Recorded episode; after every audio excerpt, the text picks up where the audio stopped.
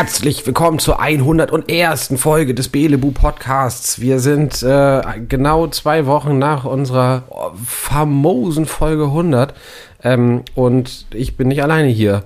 Äh, also in meinem Zimmer bin ich alleine, aber online digital zugeschaltet ist Benny. Hallo, lieber Benny. Guten Abend, Tim. Na? Du sagst es, es ist unsere 101. Folge und in dem Wort 101. schwingt schon das Wort Erste mit drin. Und so ein bisschen fühlt es sich auch an es fühlt sich so an, als wäre es unsere allererste Folge. Nicht unsere allererste Folge, aber etwas Erstes. Ich kann dir sagen, warum das tatsächlich sich äh, zu Recht so anfühlt, weil ich meine jedenfalls, dass wir noch nie so eine Pause hatten, äh, also eine so lange Pause zwischen zwei Podcast-Aufnahmen, außer vielleicht, als du irgendwann mal mit dem Zug durch äh, Italien gefahren bist. Da bin ich mir jetzt nicht ganz yeah. sicher. Aber wir haben Folge 100 aufgenommen, einen Tag nach der Veröffentlichung von Folge 99 und sind jetzt heute am Donnerstag, den 8. September, ähm, ja, äh, ein Tag vor Veröffentlichung, also maximal nah dran am Veröffentlichungstermin. Das heißt, wir ja. haben uns gute vier Wochen nicht gehört. Also wir haben uns gehört, aber nur privat. Nur privat. Das ist tatsächlich der längst mögliche Abstand, der möglich ist, wenn wir ein, der längst mögliche Abstand, der möglich ist. Der längst mögliche Abstand, wenn wir den Turnus halten. Ja. Verrückt. Wir reizen das aus. ja. Wir gehen neue Wege in, diesem, in dieser ersten Folge des, des zweiten 100er Badges.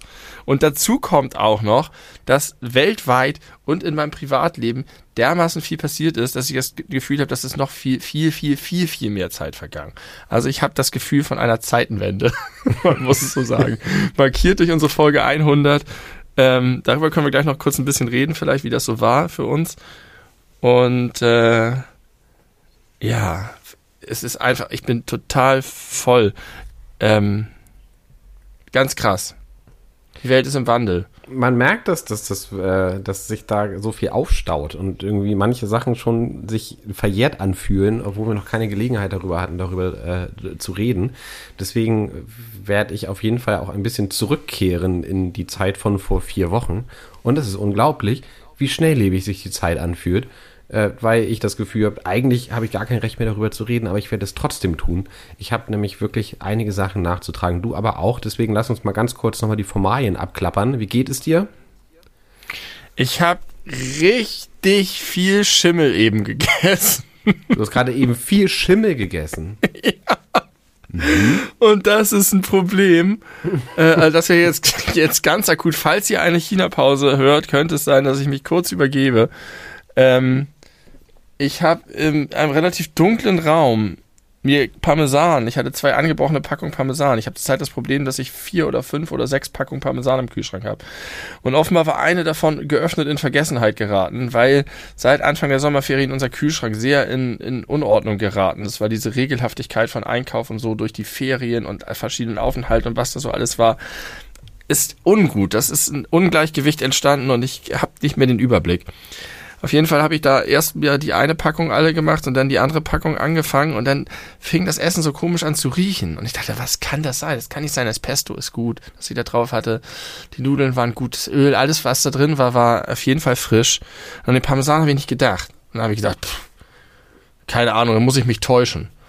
Und einfach rauf und runter gefressen alles. Und dann bin ich später rausgegangen und habe mir nochmal eine zweite Portion gemacht und habe diese Krümel raufgemacht. Und in diesen Krümeln waren überall richtig viele grüne Punkte schon drin. Ja. Und das, das heißt, ich habe also so, so ein geriebener oder geraspelter? Ge, ge, ge, geraspelter, ganz fein, äh, okay. äh, fein. Und in diesen Klumpen, die sich da mal gebildet haben, alles so einfach grün gepunktet, grün gefleckt. Und seitdem ist mir flau im Magen, aber vielleicht auch, weil ich das, die, das Wissen darüber habe. Also das ist schlecht. Das, äh, das ist mir so noch nie passiert, dass ich so richtig, normalerweise denkst du ja, erste, erster Kontakt, oh, lass ich lieber sein, aber ich habe einfach. Also ich kann dir zur Beruhigung sagen, mir passiert das regelmäßig mit Brot. Also dass ich irgendwelche Brotscheiben esse und erst hinterher merke, dass der ganze Rest der Packung Oh, auch ja. schon angeschimmelt ist oder mich, mich Leute darauf hinweisen, weil ich selber nicht so genau aufpasse.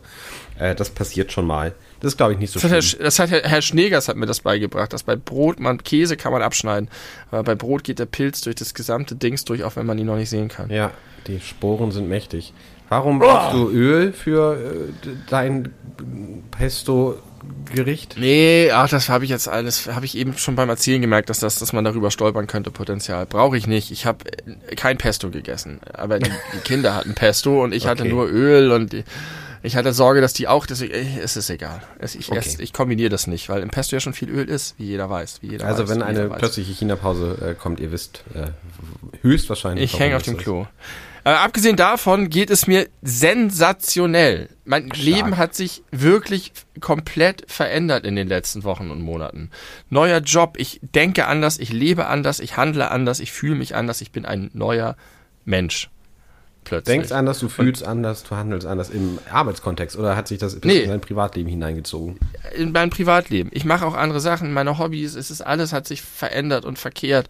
Du hast neue Ich Hobbys geh- in den letzten vier Wochen entwickelt. Naja, ich habe vor allen Dingen die anderen so ein bisschen auf Hold gelegt.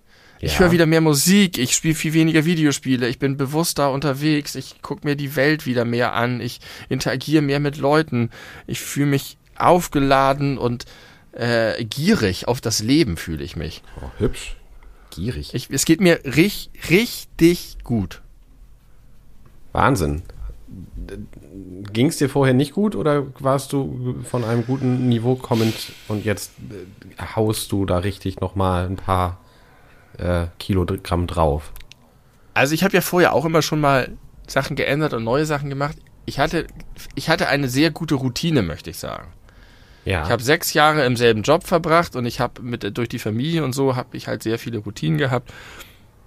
Und das war alles wunderbar. Aber man fällt da halt auch so ein bisschen rein. Und wenn man dann plötzlich Zeit hat, weiß ich, okay, ich habe Zeit, jetzt mache ich schnell das, weil da kann ich dran weiterarbeiten. Und irgendwas hat sich in den letzten Wochen geändert. Ich glaube, das hat sehr viel mit dem Jobwechsel zu tun, mhm. weil das sowohl der Aufbruch bei dem alten als auch der Beginn bei dem neuen. Und das hat so ein bisschen Energie in mir freigesetzt. Und äh, ja, ich fühle mich einfach sehr, sehr gut. Das ist Ja. eine wunderbare Antwort. Ohne dass das vorher schlecht war. Das ist einfach, jetzt ist das super. Man sollte hin und wieder mal sein Leben durcheinander schütteln. Dann weiß ich nicht, vielleicht sollte man das auch nicht. Aber mir hat es gerade sehr gut getan. Raus aus der Komfortzone.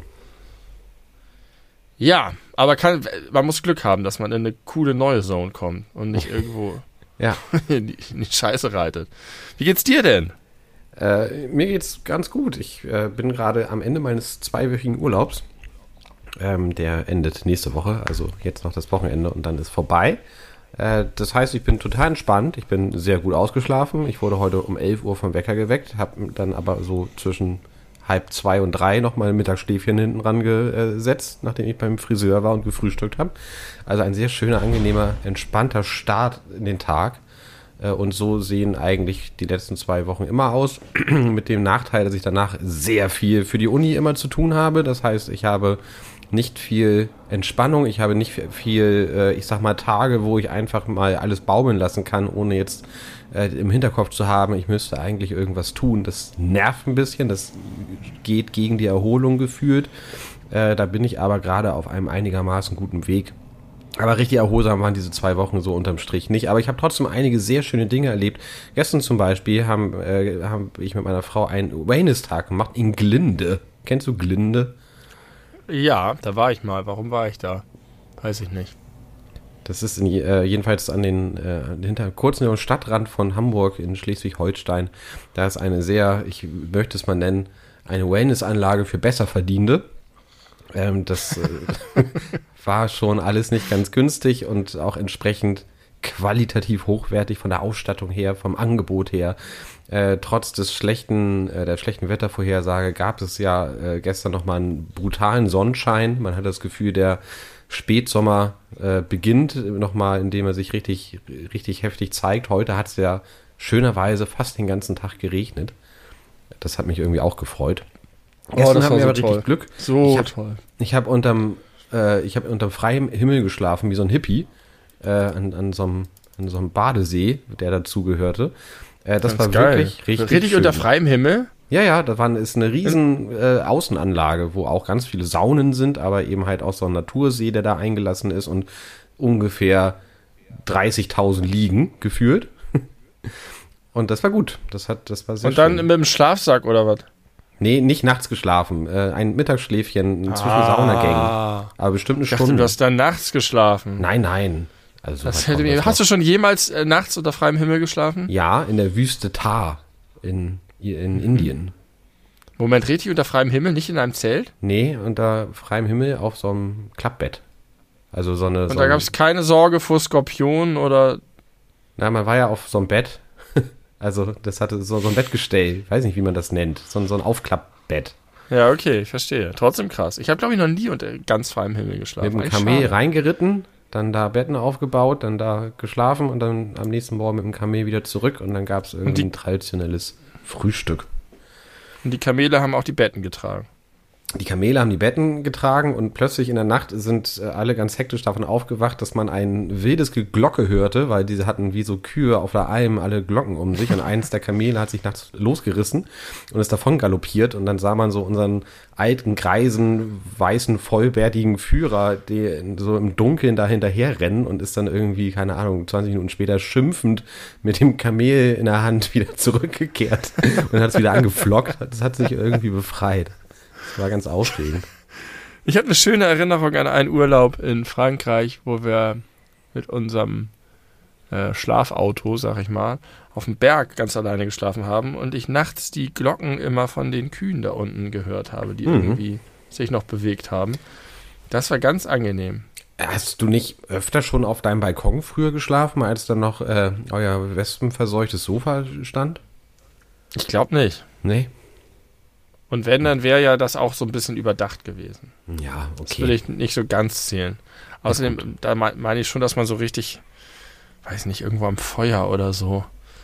Ja, aber schön. Irgendwas fiel mir noch ein zu dem, was du sagtest, weiß ich nicht mehr. Möchtest du kurz schätzen, äh, zwei Erwachsene, Tageskarte plus äh, zwei Gerichte und vier Getränke, was das gekostet hat? Tageskarte. Ja, Tageskarte. Übernacht Dann haben aber wir beide eine Übernachtung hatte. Ah ja, Nein, keine Übernachtung. keine Übernachtung, nur Wellness. heißt bin ich immer noch, ich bin immer noch verwirrt von dem ja, Schlaf nimm die Übernachtung aus dem Kopf. Wir haben dann nirgendwo übernachtet. Ich hatte nur Mittagsschlaf. Okay, Tageskarte im Wellness-Tempel inklusive Mittagsschlaf und zwei Gerichten. Mittagsschlaf war umsonst. Aber zwei Burger und äh, vier kleine Fritz Cola. 0,2 jeweils. Also ich schätze, das Essen mit den Getränken hat zusammen 40 Euro gekostet. Ja, gut. Und das andere? Und der Rest hat pro, pro Nase 150 gekostet. 150 Ja. pro Nase Ah, nee, wahrscheinlich ein für beide Tagesticket im, in der Sauna. Ja, es ist, es ist, ach so, es ist ohne Übernachtung. Aber ich dachte, das ist doch so eine geile Anlage gewesen mit 1000, mit, mit Massageangeboten und irgendeinem ja, Scheiß. die kommt man dazu buchen. Ja, okay, dann äh, ähm, äh, 60 Euro pro Kopf. Nee, weniger tatsächlich. 43 Euro pro Kopf. Also es waren irgendwie knapp über 120 Euro. Und das Coole Wenn du ist, das so ankündigst, dann gehe ich mal von höheren. das Ja, ist immer das ja, Problem. ja, Kennst das- du das, das- wenn man dir sagst, was glaubst du denn? Dann rechnet man im Kopf schon Da ist mir 50 ganz Prozent oft oben drauf. schon aufgefallen im Podcast vor allem, dass dieses Spiel mit dir nun wirklich gar keinen Spaß macht. Mit anderen Leuten funktioniert das deutlich besser. Ich muss mich davon mal verabschieden. Das funktioniert bei dir nicht. Was ich aber cool fand, als man da bezahlt hat, mit Karte natürlich, wir modernen jungen Leute heutzutage, da gab, stand dann der Originalpreis und dann konnte man auf dem Touchpad noch angeben, ob man 15 oder wahrscheinlich 15 oder vielleicht sogar gar 20 Prozent Trinkgeld geben woll, möchte. Ja. Und dann hat er es automatisch dazu addiert. Ja, so ist es bei Moja auch. Ah ja. Gibst du hinterher einfach ein. Ähm, ich habe mir heute zum allerersten Mal, apropos Geld und Ausgaben, zum allerersten Mal in meinem Leben einen Rucksack gekauft. Okay, wow. Dann hast du das letzte Oder- Mal etwas zum ersten Oder Mal eine gemacht. Tasche. Ja, tatsächlich, das war das allererste Mal, denn ich habe festgestellt, dass ich, seit ich sozusagen nicht mehr von meinen Eltern mit solchen Dingen versorgt wurde, ausschließlich von Leih- oder Geschenkgaben ge gelebt habe. Mhm. Ich hatte immer irgendwie eine Tasche, die irgendjemand nicht mehr brauchte, die irgendwo rumlag. Und ich habe die einfach genommen und benutzt, bis sie komplett auseinandergefetzt ist. Und zuletzt hatte ich so einen Reißverschluss, den man, wenn man ihn aufmacht, kennst du das, wenn du sowas hast, dass das dann oben immer, obwohl es zu ist, aufgeht. Ja. Weil einfach die Zapfen vom Reißverschluss nicht mehr genug Kraft haben oder zu abgenutzt sind, so wie Gelenke von einer ähm, fast 100-jährigen Königin oder so. ähm, das passt einfach nicht mehr zusammen. Und das hat mich so genervt. Und das war ungefähr ein Jahr lang der Zustand, dass ich nicht mehr ganz schwere Sachen reintun musste. Wir haben ja über den offenen Rucksack neulich äh, im Podcast gesprochen. Und jetzt äh, bei meiner neuen Arbeit ist direkt vor der Arbeit ein Koffer-Taschen-Rucksackladen. Ich gehe jetzt einfach da rein. Ich mache mich nicht schlau im Internet ich vergleiche keine Preise, ich gehe jetzt einfach da rein, sage, ich nehme diesen Rucksack und dann habe ich einen Rucksack. Und das war so ein krasses Erlebnis, weil alle anderen Sachen, die ich in meinem Leben mache, immer von so viel abwägen und äh, recherchieren und doch nochmals auch Einfluss meiner Frau, dieses ständige Umentscheiden und doch und einfach reinzugehen und das Problem zu lösen, indem man es direkt kauft und mitnimmt, war so eine geile Befreiung. Jetzt habe ich einen Rucksack, der ist nicht besonders schön, aber ich habe einen. Es ist toll sehr süß, wie du mit fast 40, Entschuldigung, dass ich das so sage, aber mit fast 40 eine, eine solche Erfahrung machst, die andere Leute, ich sag mal, spätestens normalerweise mit 16 machen. Naja, ich habe mir ja durchaus schon andere Sachen in meinem Leben in Läden gekauft. Äh, nur das mit dem Rucksack ist echt skurril, dass ich das so weit gebracht habe, ohne mir einen selber zu kaufen. Ne? Das stimmt, das ist sehr interessant. Aber auch, dass du so herausstellst, dass es was Besonderes ist, nicht irgendwie ewig lang darauf rumzudenken, sondern einfach mal irgendwo reinzugehen und zu gucken, was da los ist und dann zu schauen, ist da was für mich dabei und wenn ja, nehme ich es gleich mit. Ja, aber ich, ich schiebe solche Sachen einfach ewig vor mir her. Und bei anderen Sachen geht das so, Schuhe, wenn die, ich die brauche, dann habe ich das inzwischen auch ganz gut raus. Ach, das war toll. Aber wo ich schon vor der Queen spreche, lieber Tim. Ja, Rest Die Royals. Rest in Peace. Ich wollte heute eigentlich, äh, ich lag äh, im Bett und habe die Kinder ins Bett gebracht und hatte die Nachricht noch nicht gesehen, aber ich hatte das natürlich schon heute Mittag verfolgt, dass sie, dass sich alle in Schottland versammeln in ihrem Sommer, in ihrer Sommerresidenz, dass sie ihre Termine abgesagt haben und dass sie unter ärztlicher Beobachtung steht. Und da habe ich schon gedacht, dass ich heute im Podcast sagen werde, na, wart mal ab, wenn die Folge erscheint, ist sie tot. Wirklich? Da habe ich mich, ja, da habe ich mich ja, geärgert, okay. dass sie mir zuvor gekommen ist. Das hätte sie mir nun auch noch in ihrem langen Leben noch gönnen können, diesen, äh, diesen paar Stunden. Egoistisch. Äh, aber nein, aber nein, Anonymous hat das doch, irgendjemand hat geschrieben, dass Anonymous das schon heute Mittag getwittert hat. Wie kann das sein? Naja, reingehackt. Ha hacken die sich in die WhatsApp-Gruppe der Royals oder so? oder in die Krankenakte der Queen? Oma ist tot, Scheiße kommt her. Äh, ist, ist, Harry auch dabei? Weißt du das? Mit Sicherheit ist Harry da. Mit Davon gehe ich aus. Mit Megan. Die sind alle da. Und jetzt sitzen die noch am Feuer und erinnern sich an die besten Stunden mit ihrer Lieblingsomi. Uromi. Äh, und ich habe nämlich auch noch gedacht, dass das eigentlich, dass die gar nicht mehr gelebt hat die letzten Tage schon. In Wahrheit. Weil es gab irgendwann dieses Foto, wo sie Liz Truss äh, vereidigt kann man nicht sagen. Auf jeden Fall irgendwie. Äh, offiziell royal offiziell, ernannt. Genau. Und da wurde, hat, hat gesagt, da, da haben sich schon einige Sorgen gemacht, einige ExpertInnen, wegen ihrer blauen Hände. hast, hast du das Foto gesehen? Nee, habe ich nicht gesehen. Sie hat tatsächlich blaue Hände. Ja, das ist ein Zeichen Und einer sogenannten Hypoxie, einer Sauerstoffunterversorgung. Das wollte ich dich fragen ob das normal ist, dass nur die Hände und dass das dann, dass man das daran schon erkennen kann? Ja, also wenn es schlimm ist, normalerweise fängt es ja so bei den Lippen an, äh, die dann äh, erst so die Farbe ins Bläuliche verändern. Das liegt daran, dass wenn dein Körper zu wenig Sauerstoff bekommt, er äh, auch vom ganzen Kreislauf her zentralisiert. Das heißt, es wird äh, werden präferiert die Körperanteile dann mit Sauerstoff versorgt, die eben halt fürs Überleben wichtig sind, das Gehirn und die Eingeweide nämlich. Und die Extremitäten werden dann so ein bisschen ja, ausgespart. Dabei brauchte sie gerade die Hand, um Liz Trust die ebenso eiskalte, herzenskalte Hand zu schütteln. ja. Da haben sich zwei blaue Hände haben sich da begegnet. Ja, royales blaues Blut, da hat man es gesehen. Ja. Äh, ich, aber ich, als ich das noch nicht wusste, dass äh, von von der Zentralisierung des Körpers, habe ich gedacht, dass Charles sich das ausgedacht hat und dass sie die einfach so krass äh, von so einem Taxidermisten noch äh, wieder hergerichtet haben. oh, so Foto. wie äh, es gibt auch diesen Film, wo die mit der Leiche durchs, durchs ganze Land fahren und so tun müssen, als wenn er noch lebt. ja, ich habe auch, ich habe ich traue mich kaum zu sagen, ich habe an eine Star Trek Folge gedacht, wo sie einen Typen im Kortikalstimulator noch ein bisschen am Leben halten, weil er für einen Gefangenenaustausch noch herhalten muss. Mhm. Ja. Aber den Film, den du meinst, kenne ich nicht. Auch den gibt es in verschiedenen. Oh, wie heißt der denn? Immer Ärger mit Barney, glaube ich, heißt der auf Deutsch, das Original. Und da ist Barney halt tot und muss dann aber, ich weiß nicht, was die, was die Story dahinter ist, aber der muss auf jeden Fall irgendwo hin und seine Freunde fahren dann mit ihm durchs ganze Land und machen dann so Marionettenshows mit der Leiche und so ein, so ein das sehr klingt so ein bisschen so, als wäre das, äh, als wäre das aus dem Genre wie Hangover, aber vielleicht ist es auch besser als das. Auf jeden Fall deutlich älter. Ähm, ähm, aber wo du das gerade mit der Queen ansprichst, ich habe ja schon seit so langer Zeit eine äh, Handynotiz, äh, die jetzt natürlich sehr aktuell ist und die, wahrscheinlich steht das jetzt auch in allen möglichen Nachrufen drin, die ja schon sich, sicherlich seit zehn Jahren überall in den Schubladen warten, veröffentlicht zu werden. Ähm, das ist mir bei Uwe Seeler auch aufgefallen, ne? auch in der Zwischenzeit verstorben, dass der, äh, also der, die Nachrufe, die waren innerhalb von zehn Minuten online. Na klar. Wo man einfach oh, merkt, oh. die sind auf jeden Fall immer oh. auf Heide.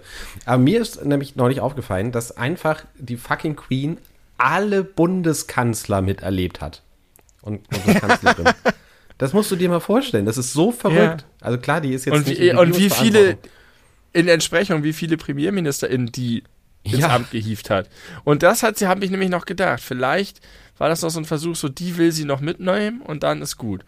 So eine noch für die Statistik. Und das, ich hatte gedacht, die ist eben schon tot und Charles hat das noch gemacht, weil Charles gesagt hat, der, der schüttel ich die Hand nicht. Das ist nicht, ich will nicht, dass meine erste Amtshandlung ist, dass ich dieses, mhm. äh, die, diese schreckliche Person zur Premierministerin ernenne. Da schicken wir noch mal hier schön Elizabeth vor, äh, in ihrer ganzen, äh, ähm, mit ihrem ganzen toten Körper und stagen das alles. Aber wie ist das jetzt? Ist das ist Prince äh, ist Prince Charles jetzt King Charles? Also, ja, King Charles the Third. The Heute wurde der Name bekannt gegeben bereits. Mhm. Ja, er ist jetzt endlich am Ziel seiner Träume. Aber er empfindet große Traurigkeit für den Verlust seiner Mutter. Selber auch schon Tadagreis, muss man sagen. ja, ja, William Charles schon mit den Hufen.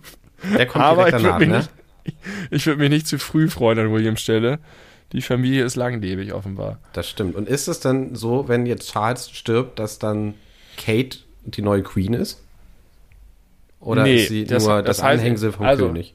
Ja, das ist so wie Prinz Philipp. Prinz Philipp, der auch vor nicht allzu langer Zeit verstorbene Mann der Queen. Wann war das auch letztes Jahr? Entschuldigung, Lars, wir reden schon so wieder so viel über die Royals. Naja, aus äh, aktuellem Anlass. Also, sie, sie, äh, Kate ist dann nicht Königin, sondern sie ist dann weiß ich nicht, Duchess, Princess, was ja, auch das immer. Das ist ja jetzt schon. Ja, das bleibt sie, glaube ich. Okay. Es gibt nur einen König und das ist dann William. Und danach dann George. Dann ist ja eigentlich alles, was man so an Kindheitsgeschichten kennt, gelogen. Dass immer der Mann von der Königin der König ist und umgekehrt. Dass immer König und ja, Königin zusammen regieren. Richtig. Also zumindest für Großbritannien ist das korrekt.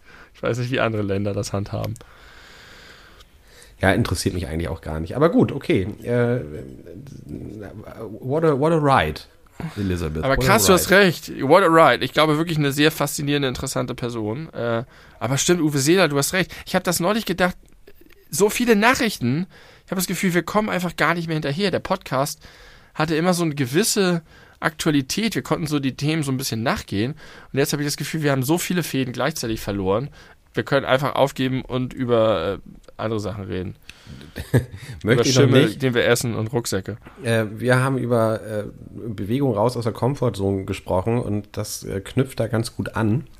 Es ist nicht ganz unwahrscheinlich, wir haben da jetzt du und ich noch nicht drüber gesprochen, aber jetzt mal rein logisch betrachtet, ist es nicht so unwahrscheinlich, dass sich vielleicht so ab November dieses Jahres äh, die, unsere Podcast-Frequenz äh, häuft. Ja, es ist auf jeden Fall denkbar, denn es ist so, äh, dass ich ab November direkt gegenüber von dir auf der anderen Straßenseite wohne.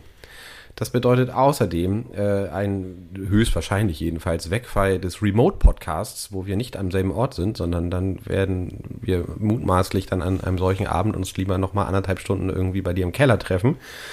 Ähm, und dann haben wir richtige Podcasts und sind halt immer top aktuell. Das heißt nicht, möchte ich auch dazu sagen, dass wir ab dann immer wöchentlich kommen, aber auf jeden Fall sehr viel öfter. Ja, davon ist auszugehen. Das ist total aufregend. Ich weiß nicht, ob wir das schon mal im Podcast angekündigt hatten. Nope, hatten wir nicht. Okay. Dann sei das hiermit verkündet. Das ist total aufregend. Ich freue mich da sehr drüber. Ja, ich bin da auch, auch ganz äh, aufgeregt.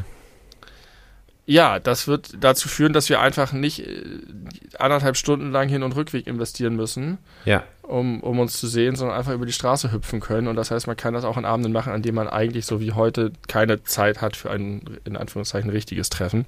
Das ist natürlich total super. Ich habe mich inzwischen sehr gewöhnt an diesen Remote-Kram, aber erfahrungsgemäß ist es doch immer netter, wenn wir zusammensitzen.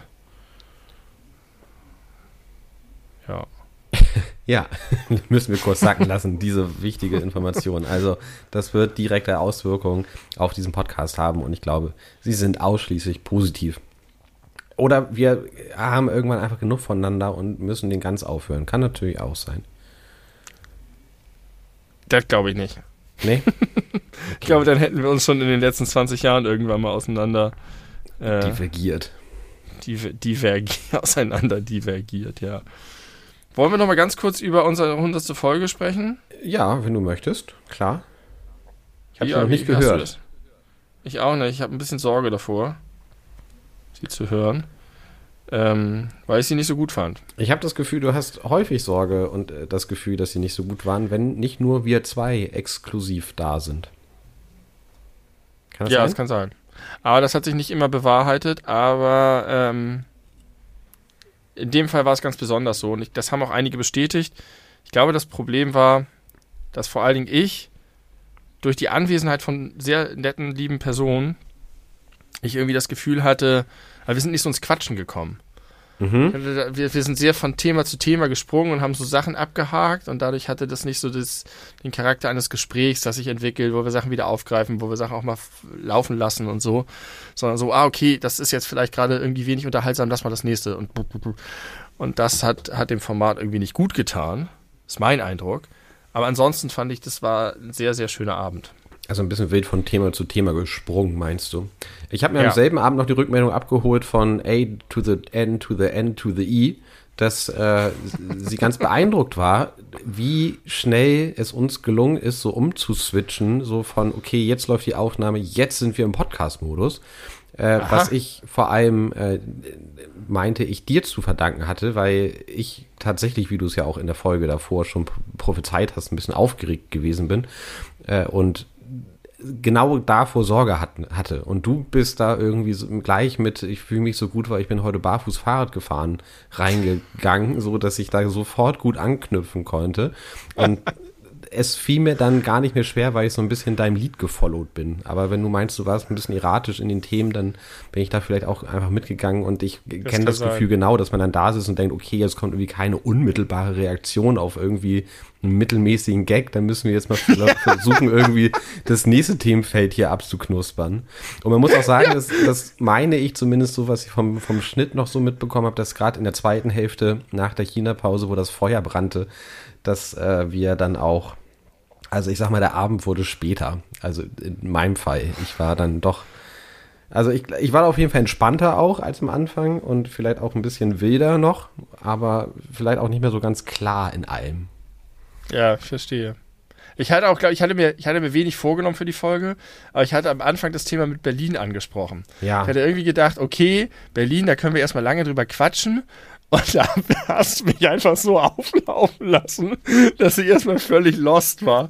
Und ich glaube, dadurch ist auch dieses Gefühl entstanden. Aber ansonsten kann man tatsächlich sagen, wow, äh, voll der schöne Abend noch danach. Wir saßen am Feuer noch lange.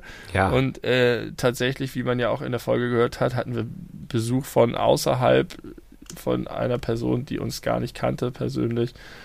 Äh, das war schon alles ein bisschen crazy. Ähm, ja, schön. Und am ja. Strich ein schöner Abend und diejenigen, die nicht dabei waren, haben Podcast am unteren Drittel des, der, der Qualität bekommen, was jetzt auch nicht so schlimm ist. Das stimmt, man muss ja vom, vom Standard ausgehen und der ist ja huiuiui. Prädikat huiuiui. Das ist unser, so kann man unseren Podcast auch bezeichnen. Ähm, ich habe noch so zwei Nachträge aus, aus früheren Folgen, ja. die ich gerne mit dir besprechen möchte. Zum einen habe ich dir mal von meiner sozialen Angst erzählt, Pfandbons abzugeben, die nicht am selben Tag äh, erstanden wurde. Und ich ja. habe Häme bekommen. Leute haben sich lustig gemacht. Oh Gott. Wenn ihr jetzt hier ein Gescharre hört, hier wird gerade äh, das Katzenklo gespült. Äh, ich habe heute übrigens ein anderes Mikrofon. Ich, äh, das ist, wird aufgefallen sein. Ich habe im Grunde das gleiche wie du, weil mir war nach einer entspannteren Aufnahmesituation, weil in das andere muss man immer so genau äh, davor sitzen und reinsprechen. Und hier bin ich ein bisschen freier, was natürlich aber auch mehr Nebengeräusche möglich macht. Entschuldigung dafür, aber mir war meine Gemütlichkeit jetzt wichtiger als euer Hörgenuss. ähm, Genau, also Pfandbon. Du hast dich drüber lustig gemacht, hä, kann man doch dann irgendwie, wenn man ihn vergessen hat, auch das nächste oder übernächste oder ein Jahr später äh, noch abgeben. Bei meinem Edeka, meinem Stamm-Edeka, ist jetzt neben dem Pfandautomat ein Schild aufgehängt, auf dem steht, wir möchten Sie bitten, Ihre Pfandbons äh, innerhalb von vier Wochen einzulösen. Und jetzt Aha. kommst du. Also, erstens fühle ich mich sehr bestätigt durch dieses Schild, weil das bedeutet, dass es offenbar viele Leute machen. Zweitens räumen sie eine Frist von vier Wochen ein, was ziemlich großzügig ist und deinem am nächsten Tag ist schon ein Problem äh, total wieder läuft. Drittens würde ich jetzt gerne mal wissen, warum, ob das mit der Abrechnung ein Problem ist, weil das muss ja sein, dass das in so großem Maße passiert, dass die ihre Flaschen an den Großhandel geben, dafür Geld bekommen. Dann ist das für sie abgerechnet. Und jetzt kommt ein Monat später so ein Typ und will seine 1,52 haben. Und dann ist das sozusagen verschleppt und sie haben das Geld schon verplant und haben für 1,52 Euro einen neuen Staubsaugerroboter eingestellt oder so, den sie geleast haben und deswegen kommen sie dann in buchhalterische Schwierigkeiten. Sowas? Ja, so ähnlich wäre auch meine, meine Herleitung, aber ob das so stimmt, weiß ich nicht. Also die würden das Schild ja nicht aufhängen, wenn sie damit nicht ein, ein reales Problem gehabt hätten. Ja. Ich wüsste gerne, was das reale Problem ist. Ich, äh, ähm, kannst du mir mal irgendwie die Nummer von denen raussuchen oder einen Kontakt? Eine ja. Mailadresse von dem Markt? Ja. Dann kläre ich das. ja, gerne. Dann, äh, also vielleicht weiß es ja auch irgendjemand, äh, der oder die gerade zuhört. Hat irgendwie noch eine, eine, eine gute Idee. Äh, das mache ich. Ansonsten kann, können wir da unsere beliebte Kategorie Benny nervt Marketing-Mitarbeiter wieder mal aus der Taufe heben. Haben ja schon lange nichts mehr drüber gehört. Richtig. Äh, guter Fun Fact übrigens. Ich habe ein neues Handy ja. und habe meine Notizen vom alten auf das neue Handy übertragen. Das hat erfolgreich geklappt. Ich habe meine Handy-Notizen nicht verloren. Und äh, das neue Handy hat aber ein System, bei dem die Notizen Titel haben. Das hatte mein altes nicht und es generiert die Titel aus der ersten Zeile. Ja. Die da stehen. Und deswegen heißen meine Handynotizen für die beleuchteten Brüder jetzt Cyberstalking. äh, aber das ist ja witzig. Das ist, das habe ich bei mir auch und wir haben doch im Grunde das gleiche Handy gehabt vorher. Meine Handynotizen ja. heißen schon fast seitdem es die Handynotiz gibt, Spaß, Ernsthaftigkeitsgleichgewicht aus dem Ruder mit Kind, Fragezeichen. Die Antwort ist ja. okay, warte mal, das ist ja super. Dann kann ich jetzt in dieser 101. Folge das löschen. Das heißt, äh, die, die wird ab jetzt äh, immer heißen Böllerverbot, Vergleich, Alkoholverbot. Keine Ahnung, was ich damit genau sagen wollte. Aber Interessant. Äh, haben wir eine Spaß, Ernst, Spaß, Ernsthaftigkeitsgleichgewicht gerät aus dem Ruder. Naja, weiß ich nicht. Es, es verändert sich auf jeden Fall. Ja, ich habe das Gefühl, es wird weniger ernster. Wirklich? Ja, ich, wahrscheinlich teils, teils, ne? Also in manchen Bereichen, äh, so im, im, im Alber, der, Alltag wird vielleicht ein bisschen alberner, aber andere Dinge werden zu einem ernsthafteren, vielleicht nicht Problem, aber Thema, mit dem man sich beschäftigen muss. Ja, man kann manch viele Dinge nicht mehr äh, so einfach äh, sein lassen oder sich nicht drum kümmern oder nicht ernst nehmen. Das stimmt. Aber was, äh, weißt du noch, was, was, hattest du noch einen weitergehenden Gedanken? Na, ich dazu? erinnere mich noch, dass ich da irgendwie äh, sinnierend auf dem Balkon saß, als mir das eingefallen ist und mich versuchte hineinzuversetzen, was sich in meinem Leben verändern würde, äh, hätte ich jetzt äh, ein Kind oder bald. Und das war wahrscheinlich, wie gesagt, es ist echt locker zwei Jahre her, dass ich das aufgeschrieben habe. Aber es war wahrscheinlich so, eine, so ein Moment, wo, weiß nicht, Wochenende, Urlaub, äh, es war möglicherweise drei Uhr in der Nacht. Äh, ich habe sicherlich geraucht währenddessen, weil sonst hätte ich mich nicht auf dem Balkon aufgehalten um diese Uhrzeit. Und habe dann so gedacht, dass ich so diese Freiheit, das jetzt irgendwie so machen zu können, äh, ohne jetzt darüber nachdenken zu müssen, okay, ich muss morgen früh irgendwie ein Kind irgendwo hinbringen ah, ja. oder werde früh geweckt äh, oder muss fit sein einfach ähm, dass das ja zumindest in den ersten Jahren etwas ist, was vielleicht nicht mehr gar nicht vorkommt, aber zur großen Ausnahme wird. Äh, und das war so ein, ja, so ein Gedankengang, wo ich mir überlegt habe, ob ich das überhaupt wollen würde, weil diese Freiheit, das einfach zu tun und einfach nur mit mir selbst und dann natürlich auch meiner Partnerin gegenüber verantwortlich zu sein, ähm, das ist etwas, was ich sehr genieße und sehr mag und sehr viel mit meiner Selbstbestimmung zu tun hat und an der ist mir ohnehin immer viel gelegen. Äh, und dann kamen diese Gedanken so. Ich habe da eine gute Antwort drauf, glaube ich. Also, ich glaube, Spaß, Ernsthaftigkeit trifft es nicht, Selbstbestimmung schon eher. Ja. Und es ist auf jeden Fall so, dass man viel mehr fremdbestimmt ist und äh, viele Dinge manchmal sich zurücksehnt an Dinge, wo man gesagt hat, auch früher konnte ich einfach jetzt spontan noch das Haus verlassen und das, das, das, das geht jetzt alles nicht. Hier bin ich ganz vieles eingeschränkt.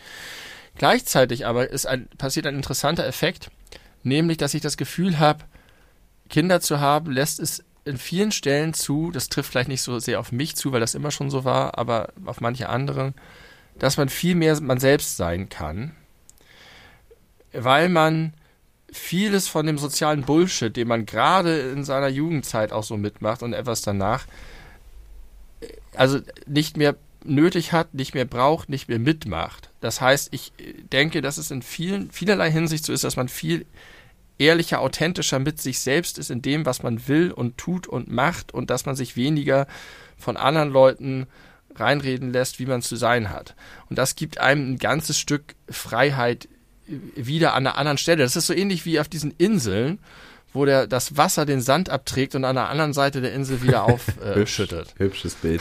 Aber ist das nicht auch komplett typabhängig? Weil ich kann mir vorstellen, dass einfach ganz viele Leute, gerade wenn sie ihr erstes Kind zum Beispiel haben, äh, denen es sehr wichtig ist, auf ihre Umgebung und auf ihr Umfeld zu achten und zu hören und gar nicht so doll intuitiv ja. handeln, sondern Angst haben, was falsch zu machen und deswegen sich viel erkundigen oder darauf hören, wenn dann irgendwelche anderen Eltern grenzüberschreitend sind und sagen, sag mal, was geht denn bei dir? Das kannst du doch so und so nicht machen. Dann gibt es solche Sendungen auf Vox wie Mein Kind, Dein Kind, wie erziehst du denn?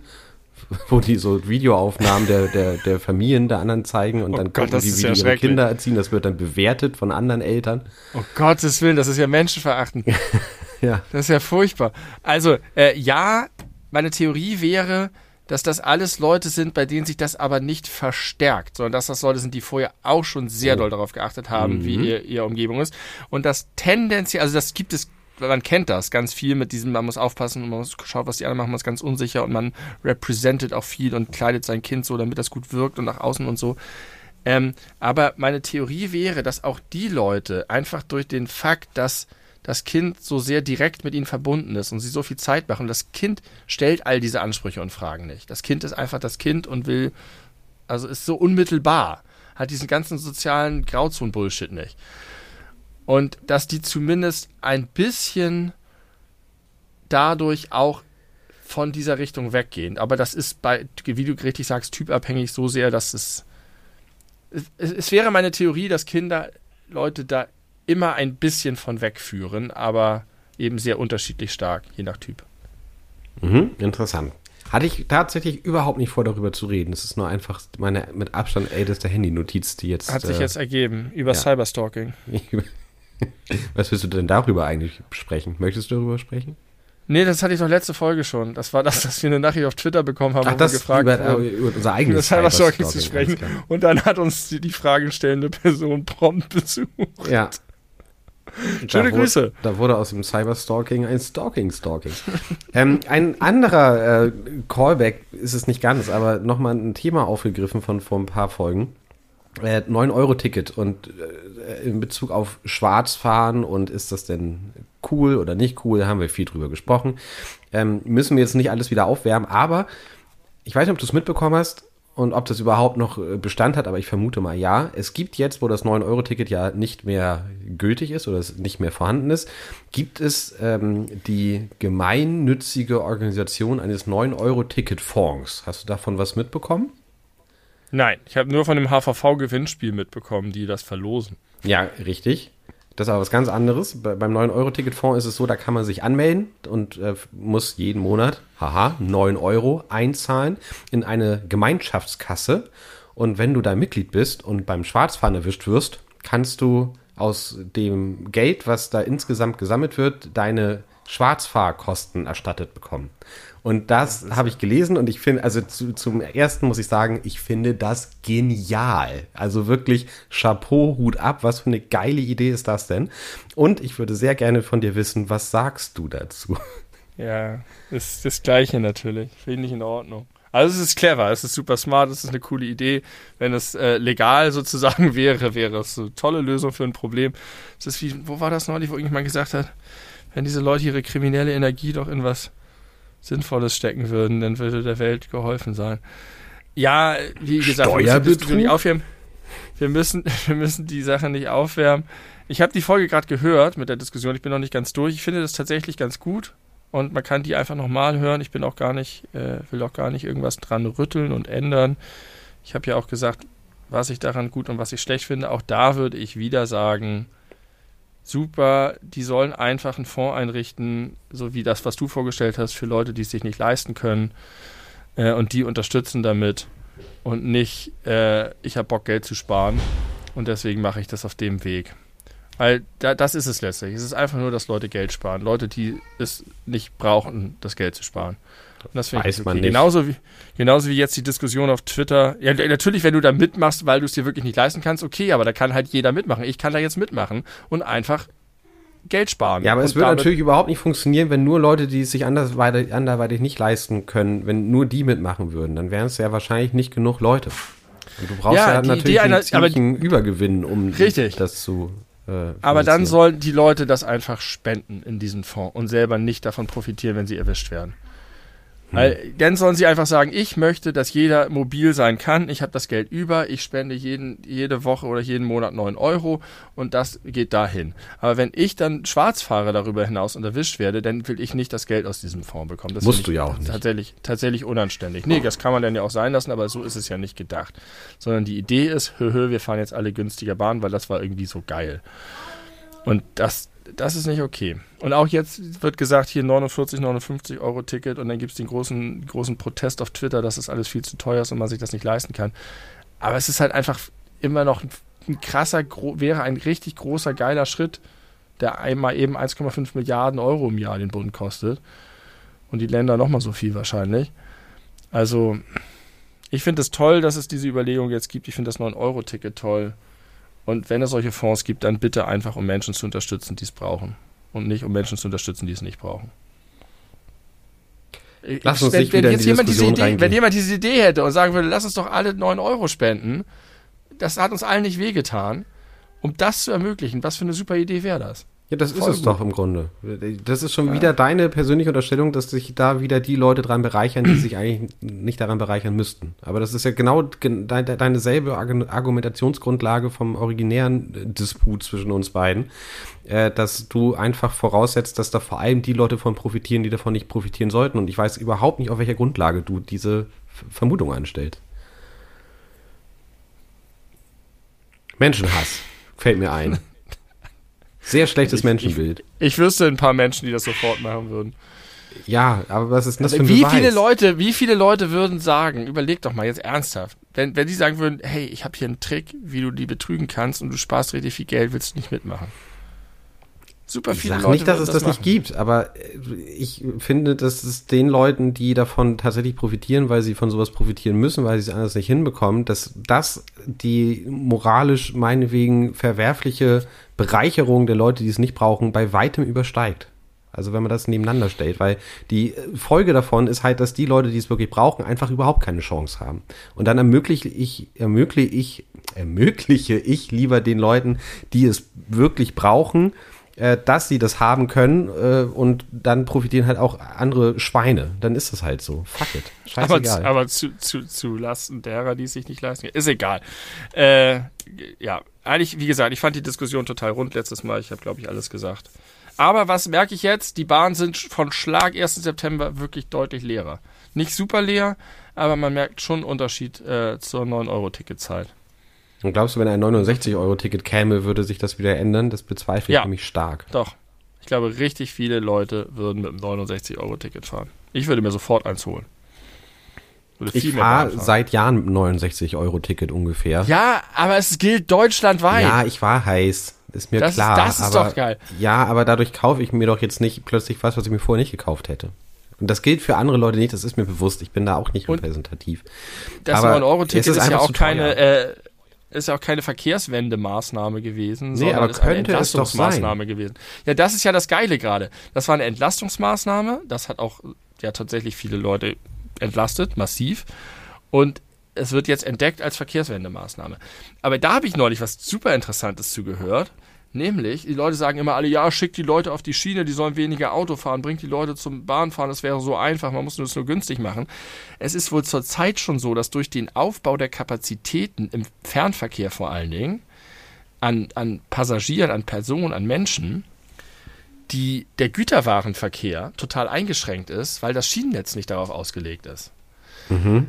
Und das wiederum führt dazu, dass die ganzen, der ganze Schienenverkehr auf LKWs umgestellt wird, was Oh. in der Bilanz viel schlimmer für die Umwelt ist. Ja. Das heißt, die Leute, die sagen, Umweltmaßnahme, ihr müsst einfach die Leute von der Straße holen, ist gar nicht zu Ende gedacht, weil sich das in den Schwanz beißt. Und der Ausbau des Schienennetzwerkes ist in Planung, ist mega teuer, dauert ewig lange, ist, kannst du bis 2045 oder so. Und äh, so gibt es immer so ein paar Wechselwirkungen, die man erstmal gar nicht berücksichtigt, äh, wo man erstmal gar nicht weiß, ist das jetzt eigentlich wirklich eine umweltpolitisch gute Maßnahme oder nicht. Oder nur auf Super den ersten. Blick. Ja, verstehe, das ist spannend. Äh, aber man kann sich doch einfach nur ärgern, warum wir im Jahr 2022 vor solchen Problemen stehen. Das geht mir nicht in den Kopf. Das ist doch alles absehbar gewesen. Und die Leute, die sich damit auskennen und beschäftigen, jeden Tag beruflich, denen müsste es doch auch schon vor 20, 25, 30, 40 Jahren aufgefallen sein, als man zum ersten Mal so darüber nachgedacht hat, hm, vielleicht wäre CO2-Reduktion so auf Dauer doch eine ganz gute Idee. Lass uns doch mal in die Zukunft investieren. Und lass uns doch mal jetzt die Infrastruktur schaffen, dass wir da nicht plötzlich dastehen und sagen müssen, okay, wir wissen jetzt schon seit echt vielen Jahren von der Problematik, aber unsere Lösung, nee, die waren unattraktiv, weil sonst wären wir nicht wieder gewählt worden. Da kann ich, kann ich mal außerhalb des Podcasts noch mal ein bisschen, äh, können wir noch ein bisschen länger drüber reden. Da habe ich gerade ein super interessantes, sehr langes Gespräch mit einem dieser von dir erwähnten Experten geführt. Es ist, da steckt so viel hinter und es ist so interessant und es ist ganz krass. Und die Leute haben sich natürlich schon seit Jahren machen sie sich Gedanken über all diese Sachen. Wow. Also Verkehrspolitik ist und das ausgerechnet dieses Feld in den letzten Jahren in den Händen von solchen krassen Dilettanten auf Bundesebene war. Das ist natürlich besonders tragisch. Ja. Äh, und es hört ja zurzeit nicht so richtig auf, wie man feststellen muss. Also. Aber gut, äh, reden wir mal in Ruhe wann anders drüber. Es ist total geil. I love it. Verkehrspolitik. Nochmal ein kleiner Gedanke, wo, wo wir gerade über Tim, äh, Kinder gesprochen haben. Ich habe mir ja neulich überlegt, so als Gag, ich mag ja gerne Gags machen, ne? Ob das nicht vielleicht eine gute Idee wäre, sollte ich dann irgendwann mal ein Kind haben und das wird ein, wird ein Sohn, äh, ihn ach, ach, warum denn auch nur beim Sohn? Kann auch bei einer Tochter. Ganz egal. Äh, als Namen, äh, also, nee, doch, Sohn wäre schon besser, weil sonst funktioniert der Gag nicht ganz so gut, ihn Tim Senior zu nennen. Junior ist doch so ein völlig adäquater äh, Kinder-Zweitname.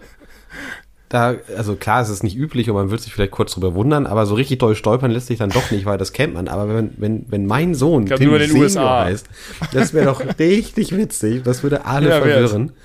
Äh, Ja. Und ich würde mich, ich würde mir jedes, jedes Mal ins Fäustchen lachen. Was hältst du von dem Und dein, Vorschlag? und dein neuer Spitzname wäre dann Junior. Nee, ich bleibe einfach Vielleicht. normal. Du bleibst Tim. Tim und Tim Senior. Tim Das ist- Senior. Ich bin Tim, das ist mein Sohn Tim Senior. Dann denken alle an Benjamin Button. Wie oft wir Benjamin Button in unserem Podcast unterbekommen. Das Verrückt. zweite Mal, glaube ich. Aber ja. Ja. Äh, ähm, ähm, ich habe noch ein- was aus unserer Kategorie abschaffen, bitte. Ja, Ich möchte abschaffen, bitte, ganz aktuell, den Spruch, wir müssen sparen, sagt Robert Habeck. Immer.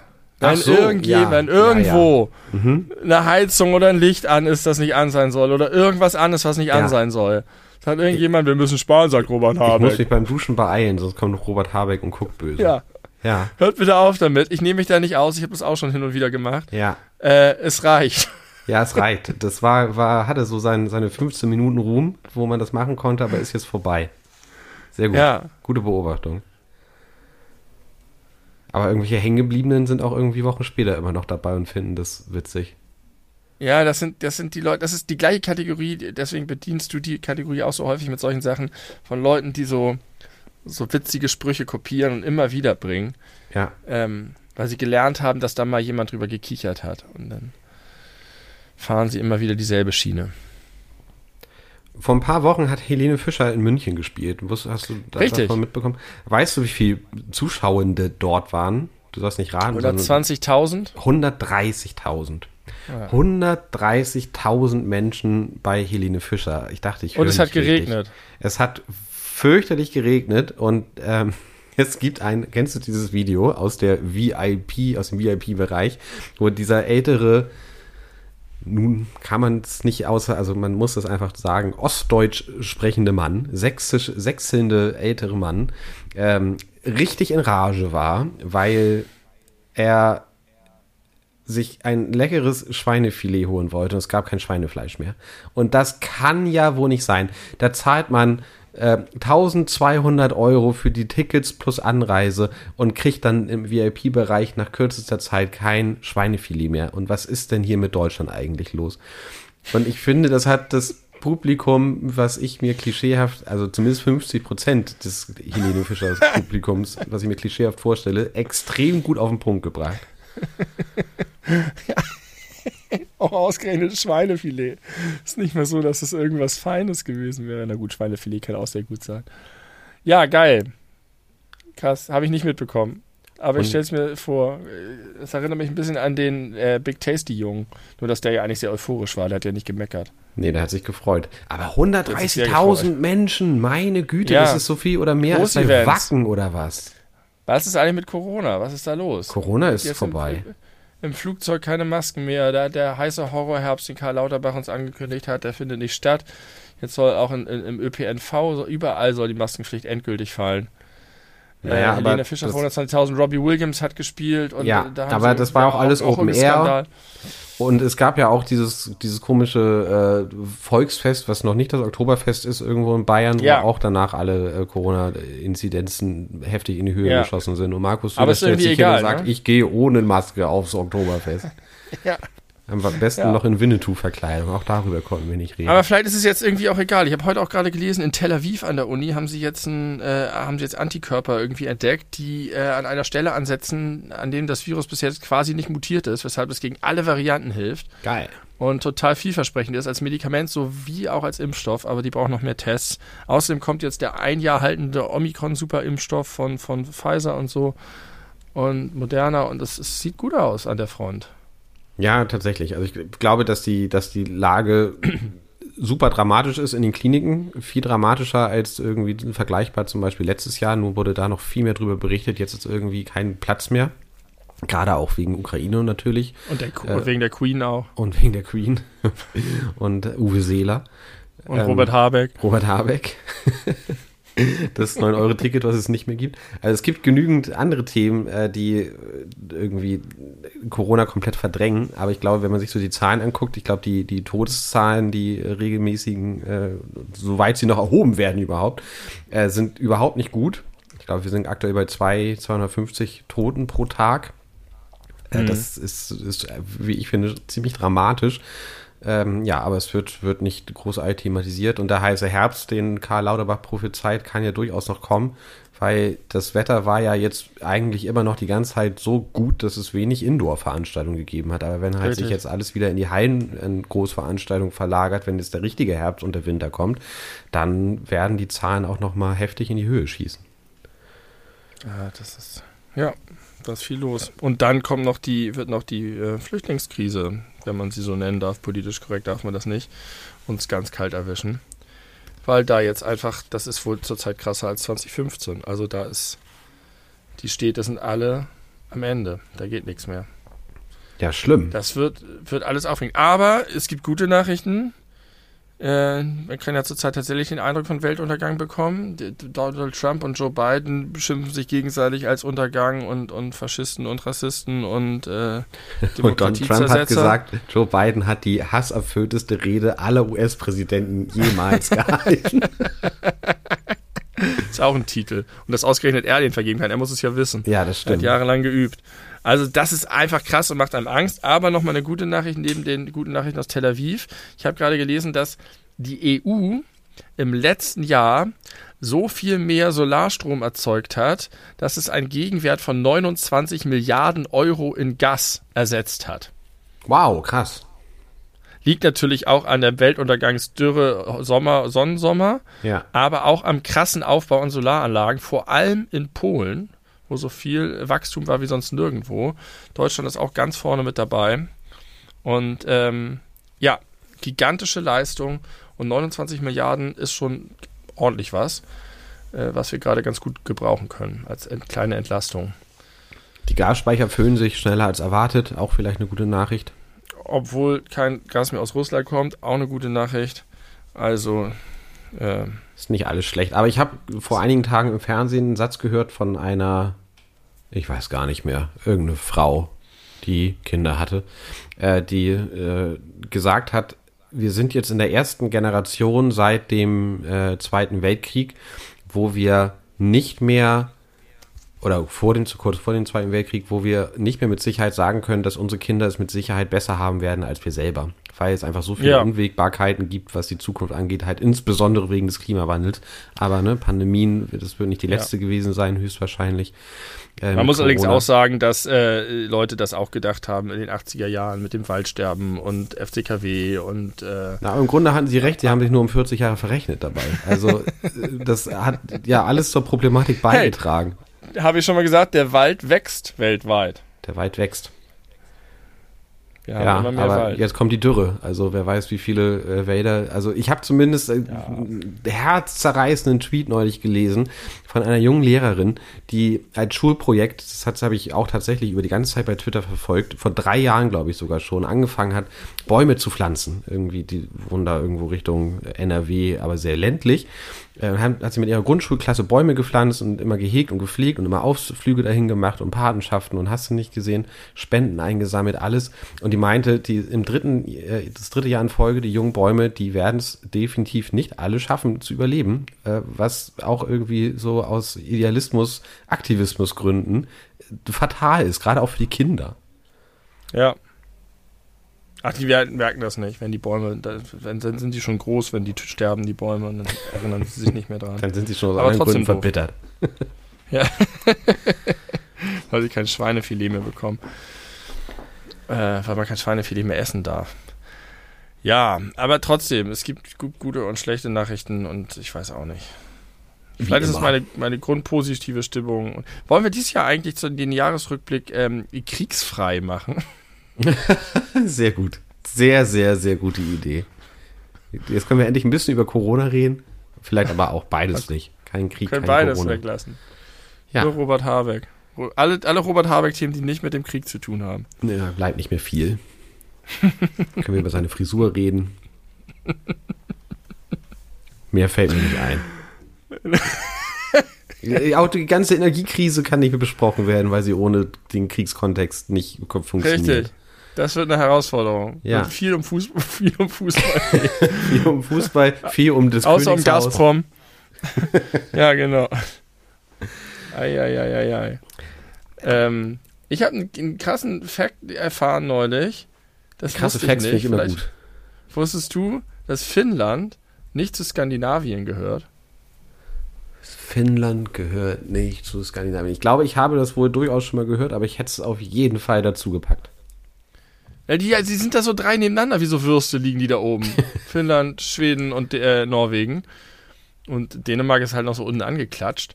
Aber das sind diese wunderschönen drei Schläuche da und man kann sich doch nicht vorstellen, dass die nicht alle zueinander gehören. Aber was macht denn eigentlich aus Skandinavien Skandinavien? Was ist, war das mal ein Verbund wie Österreich-Ungarn? Ja, ich glaube, es ist sowas wie ein kultureller Sprach, gemeinsamer Sprachraum und das Finnisch ist wohl tatsächlich ganz anders. Und das ist interessant, wo du Ungarn sagst. Es gibt an der Universität das Fach Finno-Ogristik, weil mhm. das Finnische und das Ungarische zusammen studiert werden. Und das liegt aber nicht daran, dass Finnland und Ungarn einen gemeinsamen kulturellen Sprachraum haben, weil sie durch extrem krasse Tunnel miteinander verbunden sind, sondern weil die Sprachen zufällig dass es eine konvergente Entwick Sprachentwicklung sehr viele Ähnlichkeiten haben. Es gibt in der Biologie Divergenz und Konvergenz. Mhm. Ne? Du hast entweder so zwei Tiere, die bewegen sich ähnlich, sind aber ganz unterschiedlichen Entwicklungsstufen. Und es gibt welche, die sind, waren ursprünglich mal sehr ähnlich und haben sich auseinanderentwickelt. Das ist die Divergenz. Und das Finnische und das Ungarische haben sich offensichtlich, ich weiß es nicht genau, aber so wurde mir das beschrieben, eher zufällig in eine ähnliche Richtung entwickelt. Interessant. Interessant. Ja, sowas finde ich immer geil. Deswegen sowas, nicht mhm. Teil von Skandinavien. Ich würde sehr gerne wirklich mal richtige Sprachexpertinnen im Podcast haben, weil ich da so viele Fragen habe, wie sich sowas entwickelt. Ich weiß, du kannst das zumindest, ja, ja, ja, du zeigst auf dich, aber bei dir ist es auch immer, das klingt immer so anekdotisch und so, ja, wenn ich das noch richtig erinnere, ich glaube, das war so und so, das wirkt irgendwie, also bei Lanz würde man dir twittermäßig ganz schön was auf den Kopf hauen. Das ist, nein, das ist, das ist, ich würde den Robert Habeck-Bonus bekommen. Die Leute würden sagen, der, der, stapelt tief, der tut nicht so, als ob er das alles weiß. Äh, das ist endlich mal einer, der ehrlich umgeht mit seinem äh, Wissen. Und die anderen sogenannten Expertinnen, die sind genauso informiert wie ich, aber die präsentieren das so äh, mit so einem Ego, dass man das Gefühl hat, 1a. Ich bin der Robert Habeck der Sprachwissenschaft. Ich weiß nicht, ob die nun faktisch sicherlich gut belegbaren sprachhistorischen Hintergründe verschiedener Sprachen gleich, also zu vergleichen sind mit Unwägbarkeiten, wie die zukünftige Gasversorgung in Deutschland aussehen wird. Oh doch, oh doch, oh doch. Denn die Sprachwissenschaft ist ja keineswegs so faktenbasiert. Die ist ja auch, beruht viel auf Mutmaßungen, Überlegungen, Leerstellen. Äh, da ist vieles auf tönernen Füßen gebaut. Und ich mache diese tönernen Füße sichtbar in meiner eigenen unsicheren, zweifelnden Art. Das ist, das ist der neue Stil. Ja, das ist endlich. Robert Habeck hat, das ist so ähnlich wie damals Tokotronic, haben das Uncool-Sein hoffähig gemacht. Und Weezer in den USA, da durfte man plötzlich ein Nerd sein und trotzdem ganz viele Platten verkaufen. Und wenn Robert Habeck hat es jetzt möglich gemacht, dass man auch mit so einem bisschen Ahnung Spitzenpolitiker werden kann. du super. willst über Dinge sprechen, die in der Vergangenheit passiert sind und uns zum heutigen Status quo gebracht haben. Robert Habeck soll Sachen beantworten, die in der Zukunft noch passieren werden oder vielleicht auch nicht. Das ist überhaupt nicht zu vergleichen. Das ist, das ist eine Analogie. Ich sage ja nicht, dass das eine perfekte Analogie ist. Ich bin ja kein perfekter Mensch. Ich weiß nicht, warum du von mir erwartest, dass ich. so, so, siehst du, so funktioniert das. Sag mal zum Beispiel, was möchtest du gerne von einem Sprachwissenschaftler wissen? Ich habe da eine sehr akute Frage, die mir auf den Nägeln brennt. Und zwar möchte ich zunächst einmal von dir eine Definition des äh, Substan nee, des Adjektives apart bekommen. Ich habe so ein Sprachgefühl dafür, aber ich weiß nicht genau, was apart bedeutet. Apart ist jemand, der, ich würde als erstmal ein paar Synonyme bemühen. Schneidig. Mhm. Ähm, adrett. Das ist schwierig. Adrett könnte, das könnte ein False Friend sein, weil es auch zweisilbig ist und mit A ist. Ähm, ich würde sagen, jemand, der apart ist, ähm, hat eine gute Außenwirkung. Ähm, ist was Handfestes, Klares, Konkretes, Selbstbewusstes. Ja, das Gefühl, wir reden schon wieder über Robert Habeck. Ansehnliches. Das ist apart. Apart, okay. Was ich würde sagen, so? apart ist vielleicht etwas, was so, was so äh, ältere Damen benutzen, um jüngere Männer zu beschreiben. Oh, ein, ein aparter junger Mann. Aber vielleicht verwechsel ich es einfach gerade komplett mit Adrett. Möglich. Das ist aber auch nur die, die, äh, der Weg zur folgenden Frage. Was ist das Substantiv von Apart? Apartheid. You see Nicht where I was, where I'm going with this? Nein, ich habe eben schon überlegt, ob es einen Zusammenhang gibt zum englischen Wort apart, Ja. wovon sich natürlich die Apartheid ableitet, weil das die Trennung ist. Ja, genau. Denn das ist es, die sind apart from another, from each other. Ähm, es ist eine interessante Frage, ob das deutsche Wort apart in irgendeinem Zusammenhang steht mit dem englischen Wort apart. Das Und ist es wirklich so, dass das deutsche Substantiv von apart dem Adjektiv, was du vielleicht gerade mit Adrett verwechselst, ist es wirklich Apartheid? Oder ich meine, das kann, ja Nee, eigentlich, das- ja, nein, das kann nicht sein. kann es ja nicht sein, weil das ja einfach eine ganz andere Bedeutung hat. Ganz offiziell. Sag mal, aber schreibt man nicht Apartheid mit D? Nee, Apartheid schreibt man hinten mit D, ne? Was, warum eigentlich das? Weiß ich nicht. Ja, was gibt's noch für ein Wort, was mit Heid aufhört? Klarheit. Die schreibt man alle mit T hin. Warum schreibt man Apartheid mit D hinten? Schreibt man Apartheid mit D hinten? Ach, Moment. Heid, das Heid mit, ich dachte apart mit D hinten. Apartheid. Nee, nee. Ap- Apartheid schreibt man mit D hinten. Aha. Und alle anderen Worte wie Heiter, äh, nee, Klarheit und so schreibt man mit T hinten.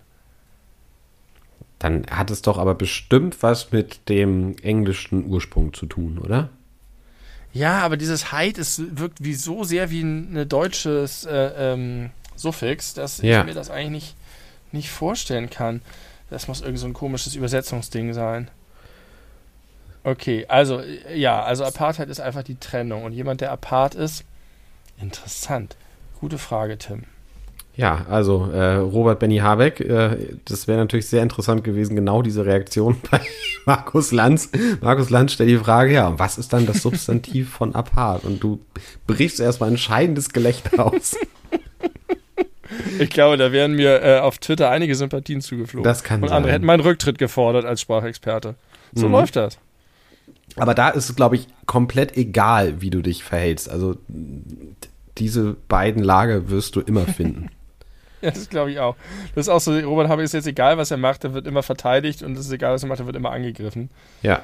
Ähm, oh, das ist ja sehr schön. Sehr schön. Die Bedeutung von apart ist von eigenartigem Reiz. Eigenartig. Ist das nicht schön?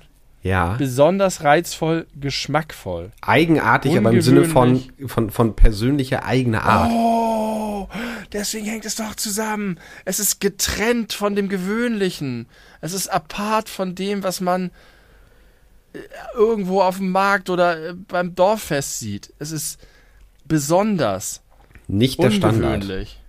Genau. Hier steht auch einzeln gesondert. Ähm, interessant. Ein apartes Kleid. Es, es, ist, es ist abgehoben von der Masse. Da Ja. ist der Bedeutungszusammenhang. Okay, ganz gut. Wonderful. Ganz gut. Gut. Aber trotzdem finde ich es komisch, dass die Apartheid, die äh, Ra- Rassentrennung, so kann man es, glaube ich, ausschließlich bezeichnen, ähm, auf einem deutschen Wort oder eine deutsche sehr positive adjektivistische Entsprechung hat. Ich glaube, dass, dass das Deutsche eigentlich aus dem Englischen wieder zurückgekommen ist, auch damals schon. Ja. Weil apart ist so doll ein englisches Wort, auch mit Part und so. Das, man weiß, vielleicht hat es auch einfach eine gemeinsame Wurzel im Mittelhochdeutschen, Mittelhochenglischen, whatever. Könnte sein.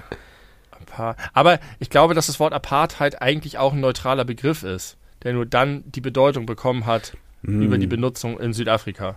So wie das Wort Rasse. Oder das Wort Feta. Feta. Feta heißt eigentlich Scheibe auf Griechisch.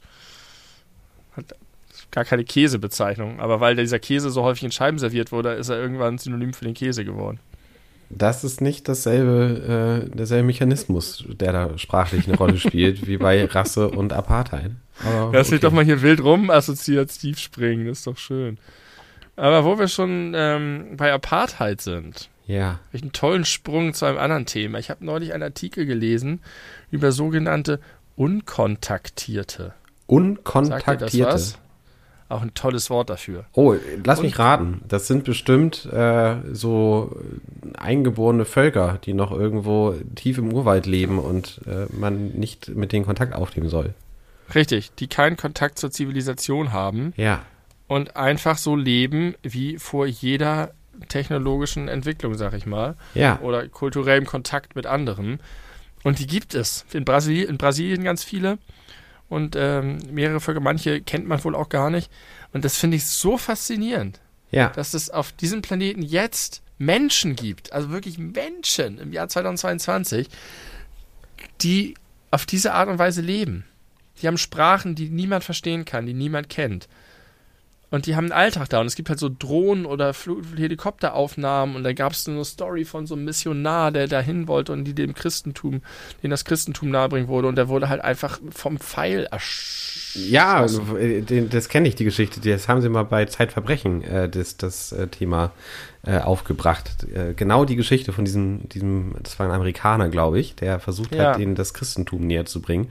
Und es wurde aber immer gesagt, man soll keinen Kontakt zu ihnen aufbauen, die sind auch feindselig gegenüber Fremden. Ja. Und äh, siehe da, irgendwie mit Speeren oder freiem Bogen oder so, ist er dann äh, getötet worden und am Strand vergraben.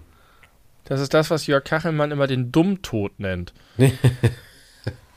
Einer, Wenn die der Leute den, unverantwortlich das Haus verlassen, trotz der Sturmwarnung, dann sterben sie immer den Dummtod. also den, also Kandidaten für den Darwin Award.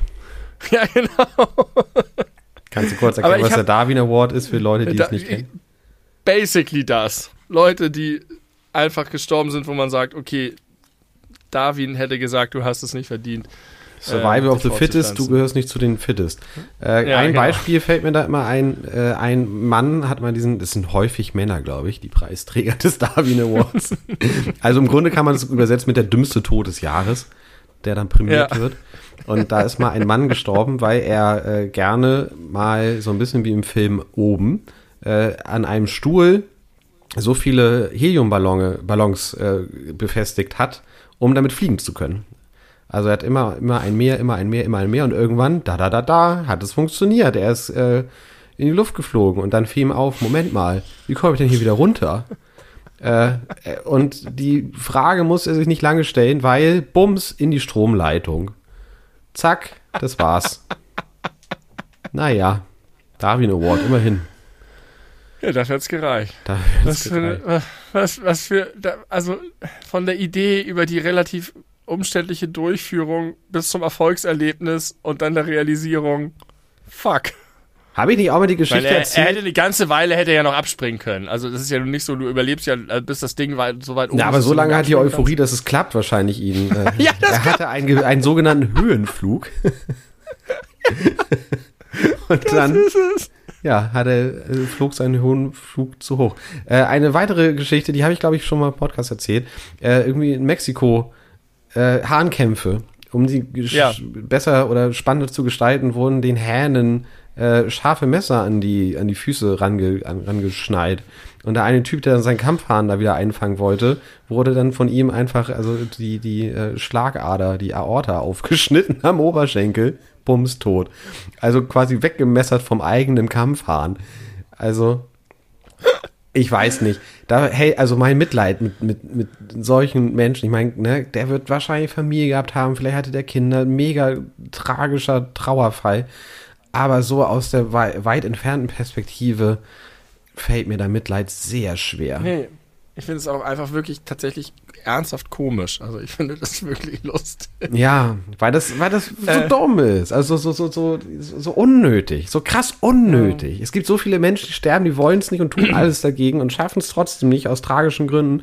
Und dann gibt es Leute, die sich mit so unnötigen, äh, aus unnötiger Euphorie in solche Situationen begeben und deswegen das nicht überleben. Und da fällt es Der- mir wirklich schwer, ja, Mitleid zu haben. Der erste da, von dem du geredet hast, ist einfach so ein moderner Icarus. Mhm.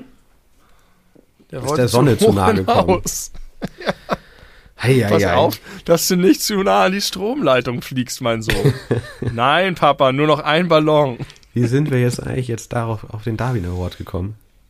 Äh, von den Ah Unkontaktierten. ja, die Unkontaktierten, die übrigens auch deswegen nicht kontaktiert werden sollten von modernen, zivilisierten, in Anführungszeichen, Menschen, Krankheit. Wegen Krankheiten, genau. Die haben kein, keine Antikörper, kein aufgebautes Immunsystem gegen bei uns Standardkrankheiten, die uns wirklich nur mal ein bisschen Schnupfen machen. Und wenn ja. die mit diesen Keimen in Berührung kämen, wäre deren Immunsystem heftigst überfordert.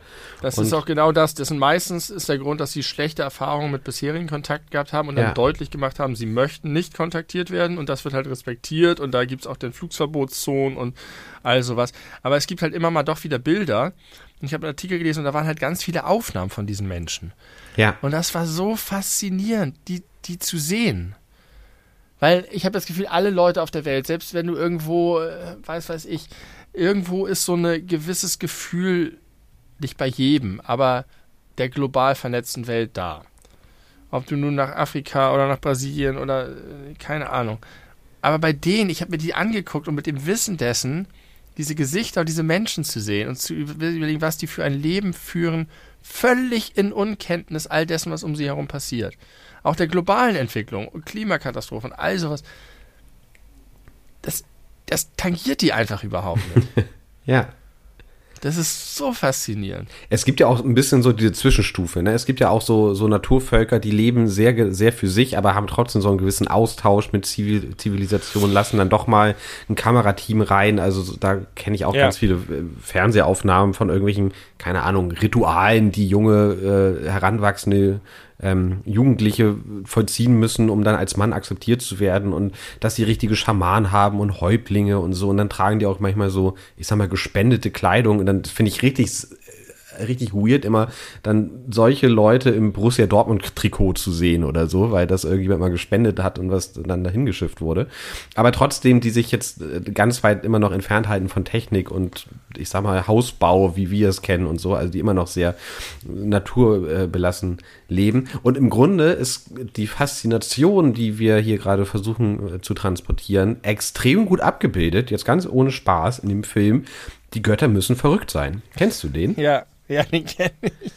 Der komplette Plot ist einfach, dass es genau ein solches äh, unkontaktiertes Volk gibt und irgendein äh, Sportpilot ja. wirft eine leere äh, Glasflasche Coca-Cola aus dem Cockpit und die landet dort und wird entdeckt und sie wissen überhaupt nicht, was das ist und wie sie damit umgehen sollen und was, also benutzt das als Werkzeug, hauen sich damit gegenseitig, versuchen damit zu buddeln.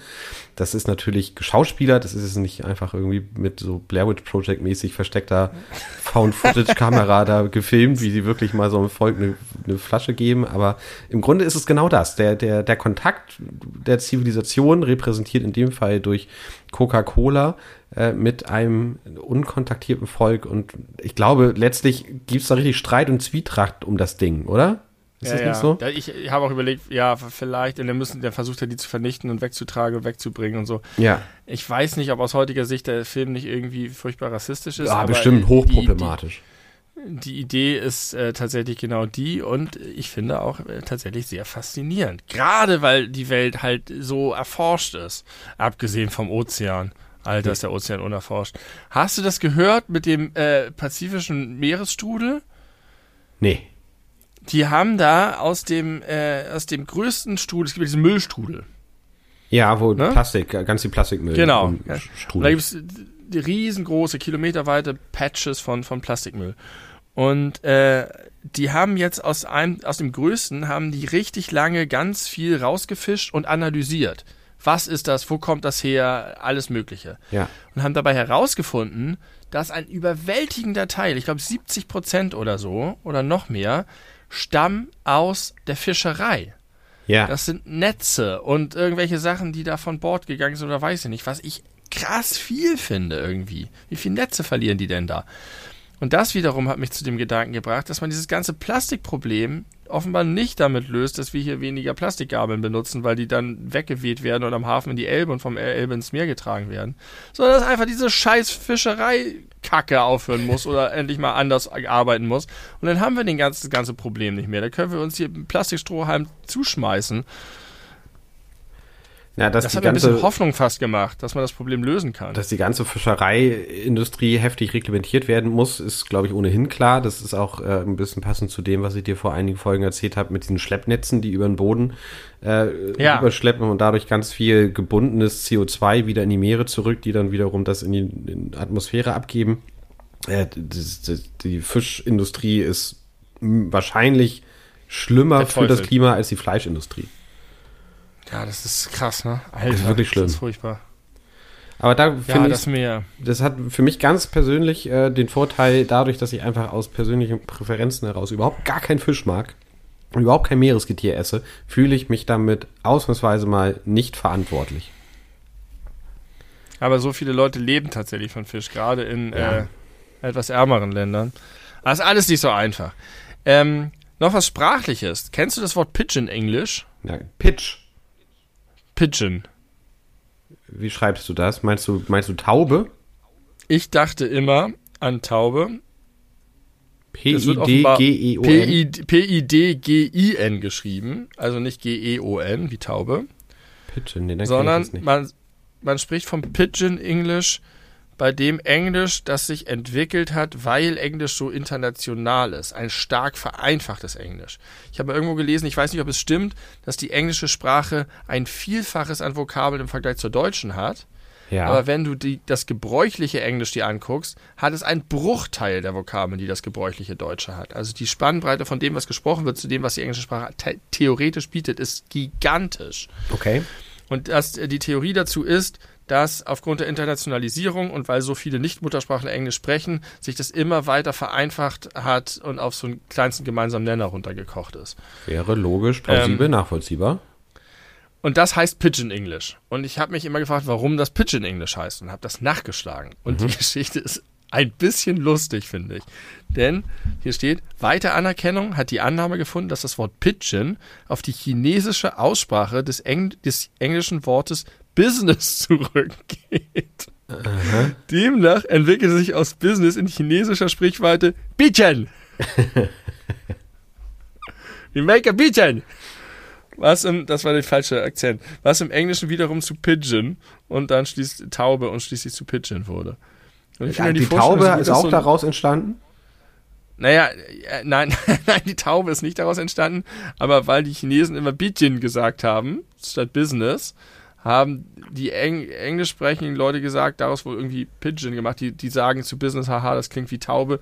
Die sprechen dieses, dieses Taubenenglisch, ah, okay. weil die halt das nicht richtig aussprechen können. Und das ist halt so das, ja, keine Ahnung. Das ist die Theorie und äh, die fand ich lustig.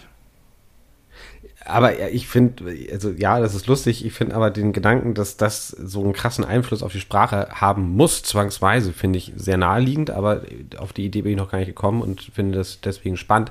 Weißt du, ob da wirklich was dran ist, was ich so halb im Hinterkopf habe, dass es mal hieß, dass es äh, mal, also knapp davor war, dass Deutsch die internationale Amtssprache hätte werden sollen und dass irgendwie, dass es mal abgestimmt wurde kurz nach dem Zweiten Weltkrieg oder so und dass sich dann, äh, weiß nicht, der Zweite Weltkrieg ist wahrscheinlich völliger Quatsch.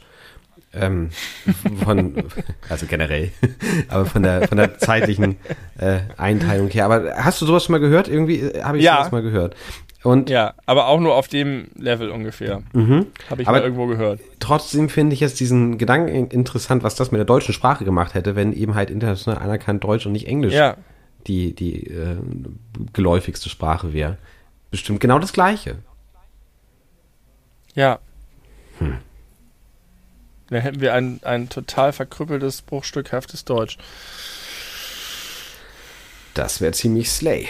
Naja, ähm, ich habe noch äh, eine, Doppel, äh, doppelte thematische äh, Rückbesinnung auf das Thema die 90er Jahre, wo wir ja so viel schon drüber gesprochen haben. Ähm, mir sind noch mal zwei aktuelle Dinge ins Auge gesprungen, die dazu sehr gut passen.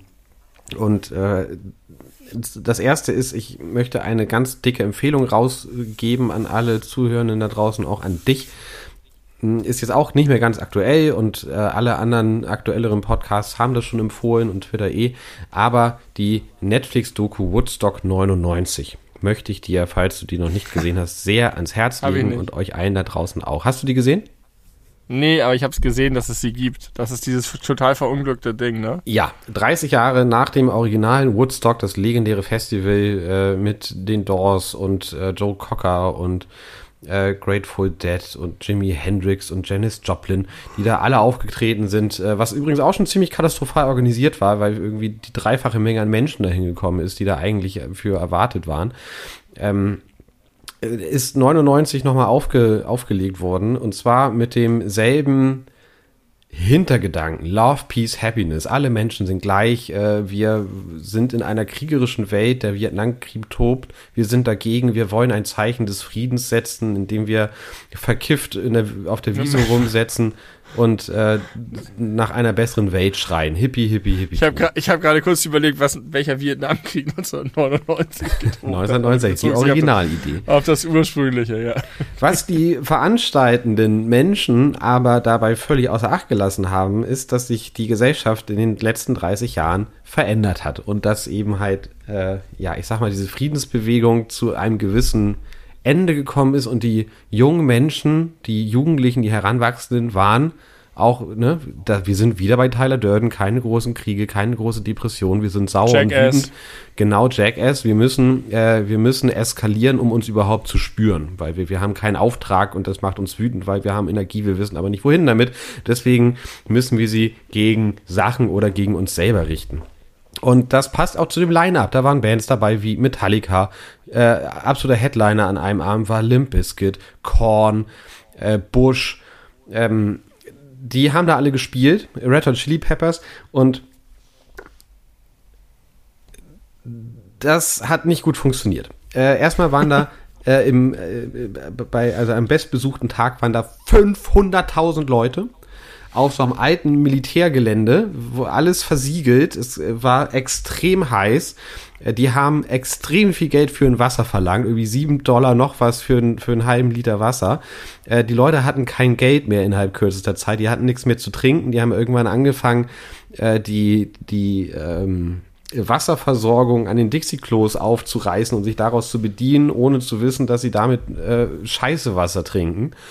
Äh, also das ist wirklich alles völlig aus dem Ruder gelaufen und die Leute waren aggressiv as fuck und Fred Durst fand das richtig gut hat die Leute dazu aufgerufen, doch hier irgendwie alles auseinanderzunehmen. Äh, dann haben die, also es, es, sind da schreckliche Sachen passiert. Da, Frauen wurden vergewaltigt während des Konzerts irgendwie von Limp Bizkit und auch später noch.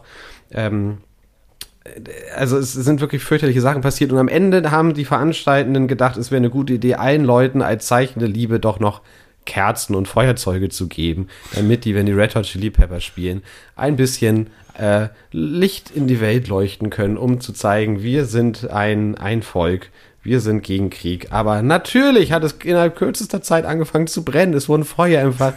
Das ganze Ding ist, das sind wirklich Bilder, die hat man so noch nicht gesehen. Man, es sah hinterher aus wie so eine völlig kaputt gebombte Kleinstadt. Es war furchtbar. Und es ist aber so interessant, das sind, glaube ich, drei Folgen, äh, das zu sehen, auch mit was, da sind ganz viele Leute, werden da interviewt, die da äh, zum Organisationsteam gehört haben.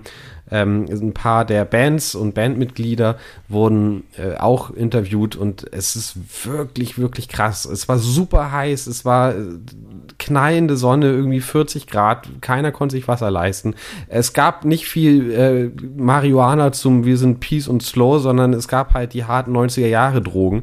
Es gab MDMA, es gab Kokain, die Leute waren aggressiv und es war alles vollkommen unterschätzt, schlecht organisiert. Und äh, ja, einfach, ist einfach komplett aus dem Ruder gelaufen. Und das sich ich anzugucken. Ich wundere mich ein bisschen, dass ich damals gar nichts darüber gehört habe. Ich habe es irgendwo mal am Rande gehört, aber dass das nicht so ein riesen Medienthema war. Ja, da sind auch Leute gestorben, was im Übrigen mit keiner Silbe in der Dokumentation erwähnt wird, dass da Menschen letztlich zu Tode gekommen sind. Irgendwie vier, drei oder vier. Ähm, oder an Folgen äh, der, der Erlebnisse dort ja. äh, im, im Nachgang verstorben sind. Aber ja, ganz, ganz schlimm äh, aber auch hochinteressant und hochgradig spannend, äh, sich mal diese drei Folgen zu geben. Woodstock 99, äh, Trainwreck heißt, ist der Untertitel. ich, ich merke immer häufiger, ich finde das total interessant, aber wenn ich darüber nachdenke, ob ich das gucken will, merke ich, dass ich in letzter Zeit davor zurückschrecke, Dinge zu gucken, die irgendwie negativ oder anstrengend oder schwer oder wo man, wo man ein schlechtes Gefühl bei hat, wenn man das guckt. Ich weiß nicht, ob das mein, mein ob das eine Altersfrage ist oder weil ich Kinder habe oder keine Ahnung. Naja, also das kein, ist jetzt keine, nicht keine große Freude mehr daran habe, mich etwas, mir etwas anzugucken, was schrecklich ist. Das, ist sowas, was ich sonst von meiner Mama irgendwie kenne. Ich, ich will das nicht sehen, das ist schrecklich. Ich denke, hey, ist voll geil, ist mega interessant, das ist das Leben, das ist. Aber ja, vor allem, also was, so. klar, das sind äh, schreckliche Sachen passiert und ganz viel hätte irgendwie, ohne dass die Leute, die das veranstaltet haben, nur Dollarzeichen in den Augen gehabt hätten, auch echt verhindert werden können. Aber vor allem ist es auch ein es ist ein Produkt der Zeit. Also das ist halt, das hat auch ganz viel damit zu tun, dass es eben 1999 war, dass eben genau diese Umstände so waren, dass die Jugendlichen irgendeine ungerichtete Wut hatten nicht wussten, wohin mit ihrer Energie und das eben dann äh, in New Metal haben ausgelebt und ja. ne, auch heutzutage sind Festivals immer noch irgendwie so ein so ein Raustreten aus, den, aus dem Alltag, aus der Realität und äh, wenn da eben dann sich 500.000 gegenseitig anstacheln unter harten Drogen, äh, voller Wut im Bauch, dann eskaliert das. Und das funktioniert nur, weil das zu diesem Zeitpunkt passiert ist. Also es ist ein interessantes Zeitdokument. Deswegen kann ja. ich das dir empfehlen. Und wenn du jetzt aber was Positives wissen möchtest, letztes Wochenende lief die 100.000 Mark Show auf RTL um 20.15 Uhr. Neue Auflage mit Ulla Kock am Brink, die extrem Nein. schlecht moderieren kann, was mich richtig gewundert hat. Die hat ja nun wirklich sehr viel Erfahrung, aber ist so eine schlechte Moderatorin, habe ich ewig nicht im Fernsehen gesehen. Also ich vermute, es war damals schon so, aber vielleicht hat sie auch einfach seit 20 Jahren das nicht mehr gemacht. Ja. Und hat ein anderes Leben geführt und jetzt haben sie einfach vor die Kamera gestellt. Sie dachte, kenne ich, kann ich. Kenne ich, kann ich, aber äh, kannte, konnte sie nicht, konnte sie überhaupt nicht, war wirklich schwer zu ertragen. Die ganze Show war furchtbar. Äh, aber das war sie damals wahrscheinlich auch. Ich habe die früher nicht gesehen. Ich habe die geliebt. Ich habe die immer geguckt und dann haben wir uns vom Krog Express den 50 Zentimeter langen Krog mit zwei dicken Schüsseln Knoblauchsoße bestellt und haben uns die 100.000 Mark Show angeguckt. Richtig Eins geil. der Paare waren zwei Frauen und Ulla, Ulla Kock am Brink, die haben auch irgendwie die erste Runde da überstanden und gehörten dann zu den drei Top-Teams. Und also, ich glaube, viermal hat sie erwähnt, wie toll sie das findet, dass sie als zwei Frauen, die so Gas geben und dass sie auch einfach, also weg von dem Klischee. Und das war ihr auch persönlich ganz wichtig, dass hier aber auch Männer und Frauen und Frauen und Frauen und Männer, und, also dass die alle, also das ist mir ja so wichtig. Also das war man den auch, auch den beiden Damen angesehen. Genau das, was die hören wollten. Dass, dass, dass sie das so unpassend weil, fanden, weil ja. man möchte ja eben nicht so herausgestellt werden. Und das, sie hat es immer ja. wieder, also ich habe das wirklich, ich habe nur die erste halbe, dreiviertel Stunde gesehen. Das ist auch eine Form von Apartheid. Und wahrscheinlich hat Ola Kockernbrink es wirklich gut gemeint, aber ja. es war, äh, hat, hat, einfach, es war, es war cringe. Es war richtig cringe, wie ja. sie damit umgegangen ist. Sehr unsouverän. Dann hast du nicht zu Ende geguckt. Ich Nein. wollte wissen, ob sie am Ende gemacht haben, der von ihnen eingegebene Code ist. Leider. Richtig. Weiß ich nicht. Ich, wie gesagt, ich habe es damals nicht geguckt, deswegen hat es mich auch nicht großartig interessiert. Oh, Aber wenn man Draht. gleich, also man hat parallel dazu äh, Florida TV, die, die Produktionsfirma von Joko und Klaas, die ähnliche Shows macht, in viel besser, in jeglicher Hinsicht. Vom ganzen Production Value, von den, von den ganzen AkteurInnen, von, von der Produktion, von allem. Und dann sieht man das, was einfach wie aus den 90ern ins Jahr 2022 ja, mit einer 20 Jahre älteren oder Cock einbringen kommt. Äh, das fühlt sich so krass outdated an, dass es hochinteressant ist, das irgendwie so sich anzuschauen. Auch zu Aber sehen, das ist ja der einzige Grund, sich diese Sendung anzugucken, ist so zu, dass es so ist wie früher. Das heißt, die haben das mit Absicht nicht geupdatet. Ja, möglich. Aber ich glaube auch, dass einfach RTL nicht die Möglichkeiten hat, weil die, weil die nicht mit so einer, mit, mit so krassen Produktionsfirmen zusammenarbeiten. Die haben, RTL hat noch nie richtig gute Shows auf die Beine gestellt im Vergleich zu Pro7. Zumindest nicht in den letzten 15, 20 Jahren. Seit irgendwie Stefan Raab äh, Pro7 nach vorne geballert hat, ist, äh, ist RTL da so meilenweit hinter. Und das haben sie, die Lücke haben sie bis heute nicht andersweise geschlossen. Mit einem Domino Day, naja also, das ist noch irgendwie so ja das, damals auch schon. das Highlight. Ja, gibt's ja heutzutage nicht mehr. Das wäre toll. Das würde ich mir nochmal angucken. Aber was ich gelernt geil, habe, was ich gelernt habe in der Werbung von der 100.000 Mark Show, was es jetzt seit letztem Montag jeden Tag um 11 Uhr auch auf RTL wieder gibt, in neun Folgen, ist Richterin Barbara Salisch. Und das hat mich begeistert, weil ich habe diese Gerichtsshows früher geliebt. Ich habe die mir die, ich habe mir die alle angeguckt. Das Kindergericht mit Ruth Herz, Richter Alexander Holt, äh, das, nee, das Familiengericht mit Ruth Herz natürlich. Ähm, dann eben natürlich Barbara Salisch. Ich habe das ewig lang geguckt. Jeden Tag, wenn ich von der Schule gekommen bin, lief das. Und ich habe da auch noch nicht reingeguckt und das ist, das ist auch genau wie früher. Und Barbara Salisch sieht genauso aus. Die hat sich gar nicht verändert. Die war im Kryoschlaf oder so. Irgendwas muss die gemacht haben. Das ist erstaunlich. Und wie sah Ulla Kock am Brink aus? Angemessen gealtert. Oh, Immerhin. Immerhin. Äh, aber man muss es auch so sagen, diese Shows waren schon irgendwie auch die Wegbereiter für Stefan Raab und Joko und Klaas und so. Keine Frage. Gar keine Frage. Aber das waren wahrscheinlich alles Adaptionen aus den USA damals. Ja, das ist gut möglich. Und so sehen sie auch aus. Ich habe noch einen kleinen Fun Fact, denn so ähnlich wie das, was habe ich eben gesagt, was ich nachgeguckt habe, weiß ich nicht mehr. Ach so, Pigeon Englisch. Ähm, mir ist aufgefallen, dass die 11 und die 12 so eine Sonderstellung haben in dem, im Zählen. Oh Gott, ja. Ich will jetzt nicht wieder mit der 10 anfangen, keine Sorge. Aber du hast ja äh, 21, 22, 23, 24, 31 und so weiter. Aber du hast nicht 1, 10 und 2, 10. Ja. Und das ist komisch. Ja. Und ich habe versucht herauszufinden, woran das liegt, Mhm. dass diese beiden Anomalien bestehen. Und hier steht, dass die Zahlwörter 11 und 12 aus dem Gotischen kommen. Einliv und Zwaliv. Und die Nachsilbe liv bedeutet das darüber hinausgehende. Das heißt, die bedeuten wörtlich eins darüber hinausgehend und zwei darüber hinausgehend. ja. Ein und zwei mehr als die zehn. Und das gibt es in allen anderen germanischen Sprachen. Im Englischen, im Niederländischen, überall findet man diese Ausnahmen. Und deswegen schließt man daraus, dass es einen früheren Ansatz für ein auf zwölf Zahlen basierendes Zahlensystem gibt, weshalb auch das Dutzend eine so große Bedeutung gerade früher hatte. Es gibt auch einen Schock, was fünf Dutzend sind, 60, und ein Gros, was zwölf Dutzend sind, 144. Ein Schock. es gab wohl, ja, Schock sind 60. Ich Okay. hätte gerne ein Schock äh, Kinder Schokolade. Kriegst du 60 Schokobons. Okay. Das heißt, es gab mal eine Zeit, in der sich entschieden hat, ob man in das Zehner-System oder in das Zwölfer-System geht. Und man hat sich für das Zehner-System entschieden, aber ist zahlenmäßig äh, bei den Zwölf geblieben. Und hat man eine Theorie, warum Zumindest. die 12 damals als, oder das 12er System als gutes System galt? Bestimmt. Aber hier hört mein Kenntnisstand auf. Okay. Aber das ist eine, eine befriedigende Erklärung. Das ist ja auch im Englischen so 11, 12, 13, Genau. Und im Niederländischen heißt es 11 und 12. 12. Schön. Ja, hübsch. Ja, hier, ein bisschen Service noch. Was ihr euch immer schon mal gefragt habt, ihr da draußen, ihr kleinen Schnuffbären. Und wenn ihr kleinen Schnuffbären euch da draußen auch immer schon gefragt habt, wie denn eigentlich Benny und Tim privat so leben, habe ich noch eine Frage, weil das weiß ich auch nicht über dich. Und ich glaube, dass ich da.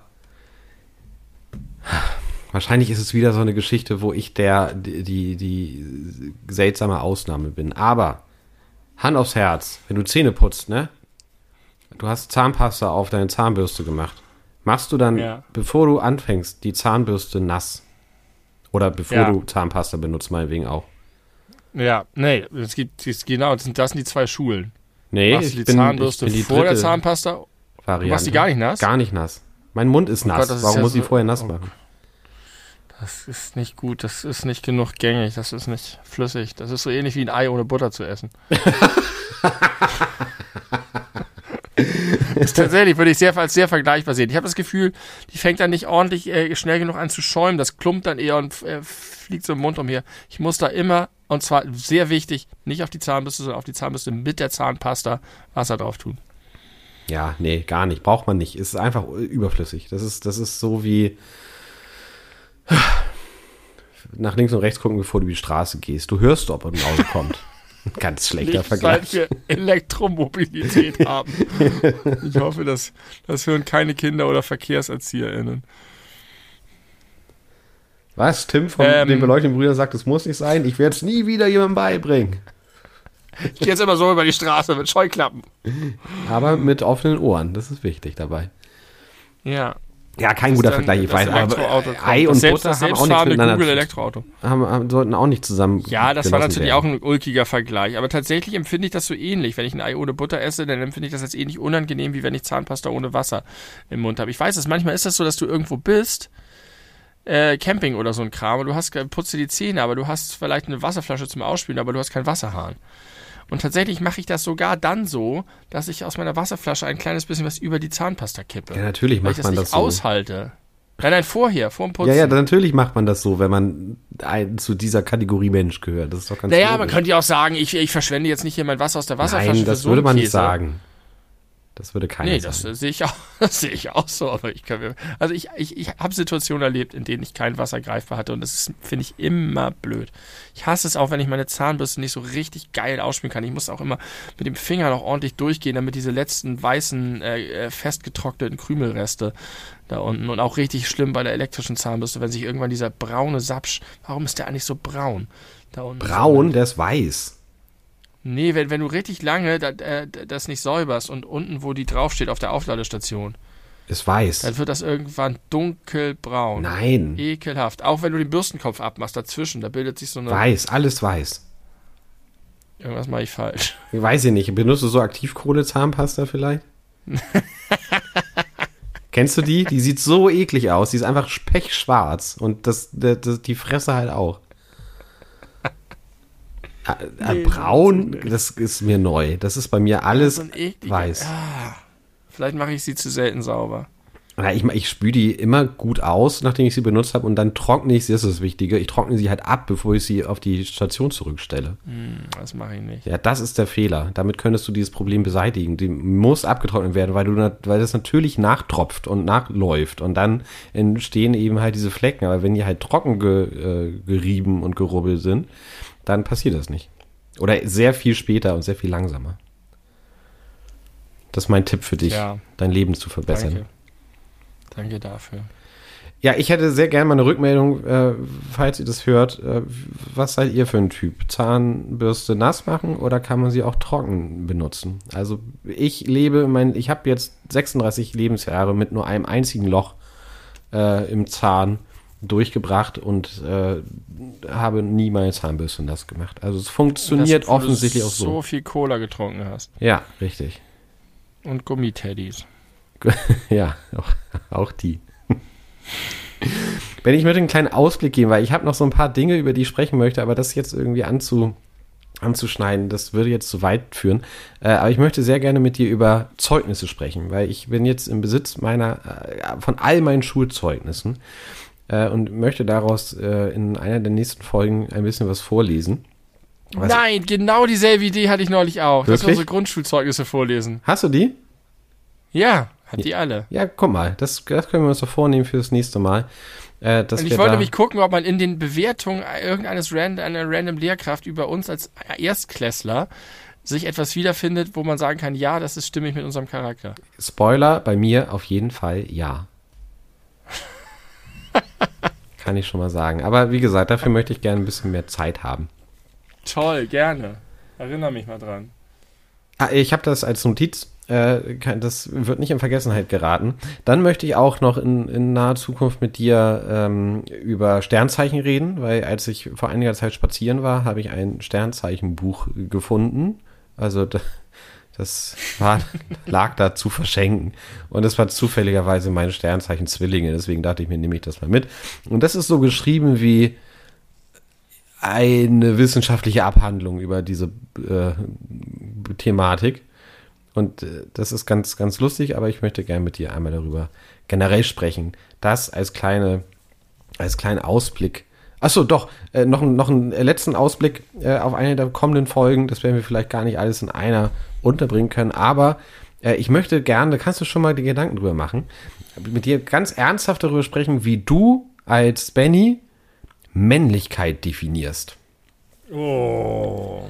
Das finde ich, ja da habe ich nämlich lange äh, neulich drüber Du nachgedacht. meinst, und du, du meinst als, als ähm, echten identifikationsstiftenden positiven Begriff und nicht als man kann sich ja leicht über Männlichkeit äh, lustig machen, so mit, oh, ich kann Feuer machen, ich erkläre dir die Welt, ich bin der Große, sondern du meinst wirklich, was, was, was für mich Männlichkeit ist. Genau. Im vielleicht auch positiven Sinne. Genau, also äh, tatsächlich erstmal wertneutral, ne? Also man kann es Ja. ja. so oder so drehen, aber äh, ich würde jetzt mal voraussetzen, dass es vielleicht, wenn du, wenn du ernsthaft darüber nachdenkst, was Männlichkeit für dich be be bedeutet, nicht nur negative Assoziationen damit hast, sondern auch vielleicht irgendwas, was deine eigene Identität betrifft. Ja, Das ist ein super interessantes Thema, gerade weil wir uns so viel beschäftigen, ja auch mit äh, Geschlechterrollen und Ja, mit falsch verstandener Männlichkeit und so und so, dass ich da tatsächlich eine relativ große Distanz habe. Und es ist sehr interessant, mal zu ergründen, ob da eigentlich noch was über ist, jenseits des stereotyp kulturell aner anerzogenen. ganz genau. Sehr interessantes Thema. Ja, äh, d- denkt da, denkt da gern drüber nach. Ähm, vielleicht noch so viel, wenn wir Russen hätten wir jetzt die Möglichkeit, also ein neues, ich sag mal, Bevölkerungsprogramm äh, des irren Wladimir Putins, ähm, wenn wir in unseren Beziehungen äh, es hinbekommen würden, zehn Kinder zu zeugen, würden wir eine Einmalzahlung bekommen äh, von umgerechnet 16.500 Dollar Das lohnt sich nicht. als Anreiz, zehn Kinder zu kriegen. Das ist ja wie, wie bei den Nazis. Ja, oder das Gegenteil von China. Ja. Wobei die ja auch Ja, wegkommen von ihrer Ein-Kind-Politik, ne? Die haben ja auch irgendwie Geburtenprobleme. Ja, riesige Probleme, aber sie schaffen es nicht. Nee. Die Leute kriegen trotzdem keine Kinder. Die haben ja schon richtige Programme. Japan ist auch richtig am Arsch, was das angeht. Ähm, ja, tolle Themen. Mache ich mit. Äh, Ich habe gebe keinen Ausblick. Ich will, nur noch kurz sagen, wir haben versäumt zu erwähnen, dass wir beide zusammen auf einem Ärztekonzert waren. Stimmt. was eine ganz coole Erfahrung war. Ich habe noch mal ein bisschen im Nachhinein drüber nachgedacht und hatte gesagt, ich, ich war schon häufig, habe ich die live gesehen. Es doch- doch das erste Mal war, dass ich das Gefühl hatte, dass das Alter vielleicht doch langsam Thema ist. Dass es mehr Deins oder von denen? von denen, also dass es, dass man das merkt, dass sie sich vielleicht langsam ein bisschen überholen, insofern, als dass das eine Show ist wie früher. Und dass man das Gefühl hat, das ist eine Band von früher, die noch Konzerte spielt und nicht eine aktuelle Band. Hatte ich ein bisschen den Eindruck. Aber ich hatte viel Spaß an dem Abend. Es war, war schön, mal wieder auf so einem Konzert zu sein, auf einem großen Konzert zu sein. Es hat ordentlich gestaubt auf der Trabrennbahn, weil Ja. es so lange nicht geregnet hatte. Ähm, war ein cooler Abend. Gar kein Vergleich zum Dockville oder zu dem Konzert, wo ich letztes Wochenende war, aber äh, ja, das war schon Thema, der Staub. Aber ich kann dir versichern, ähm, vor vielen Folgen schon empfohlen, den, den Podcast zur Berlin-Tour, äh, 40 Jahre die Ärzte. Ähm, ist jetzt heute, glaube ich, die letzte Folge rausgekommen. Das letzte Konzert dieser Berlin-Tour haben die Ärzte im Tempodrom, heißt das, glaube ich, gespielt. Äh, vor 1200 Leuten, nachdem sie irgendwie jetzt zweimal, eigentlich dreimal äh, den Flughafen Tempelhof bespielt haben mit jeweils irgendwie 60.000 Leuten. Äh, Nochmal Abschluss vor 1200 Leuten. Und was haben sie gemacht? Sie haben nur und ohne jegliche Ausnahme nur Songs aus den 80ern gespielt. Und das finde ich so geil, weil das ist genau das, was diese Band ausmacht, dass sie sich auch mit bald 60 Jahren immer noch Träume erfüllen. Und sie sind im Interview und sagen, das haben sie sich schon ganz lange gewünscht.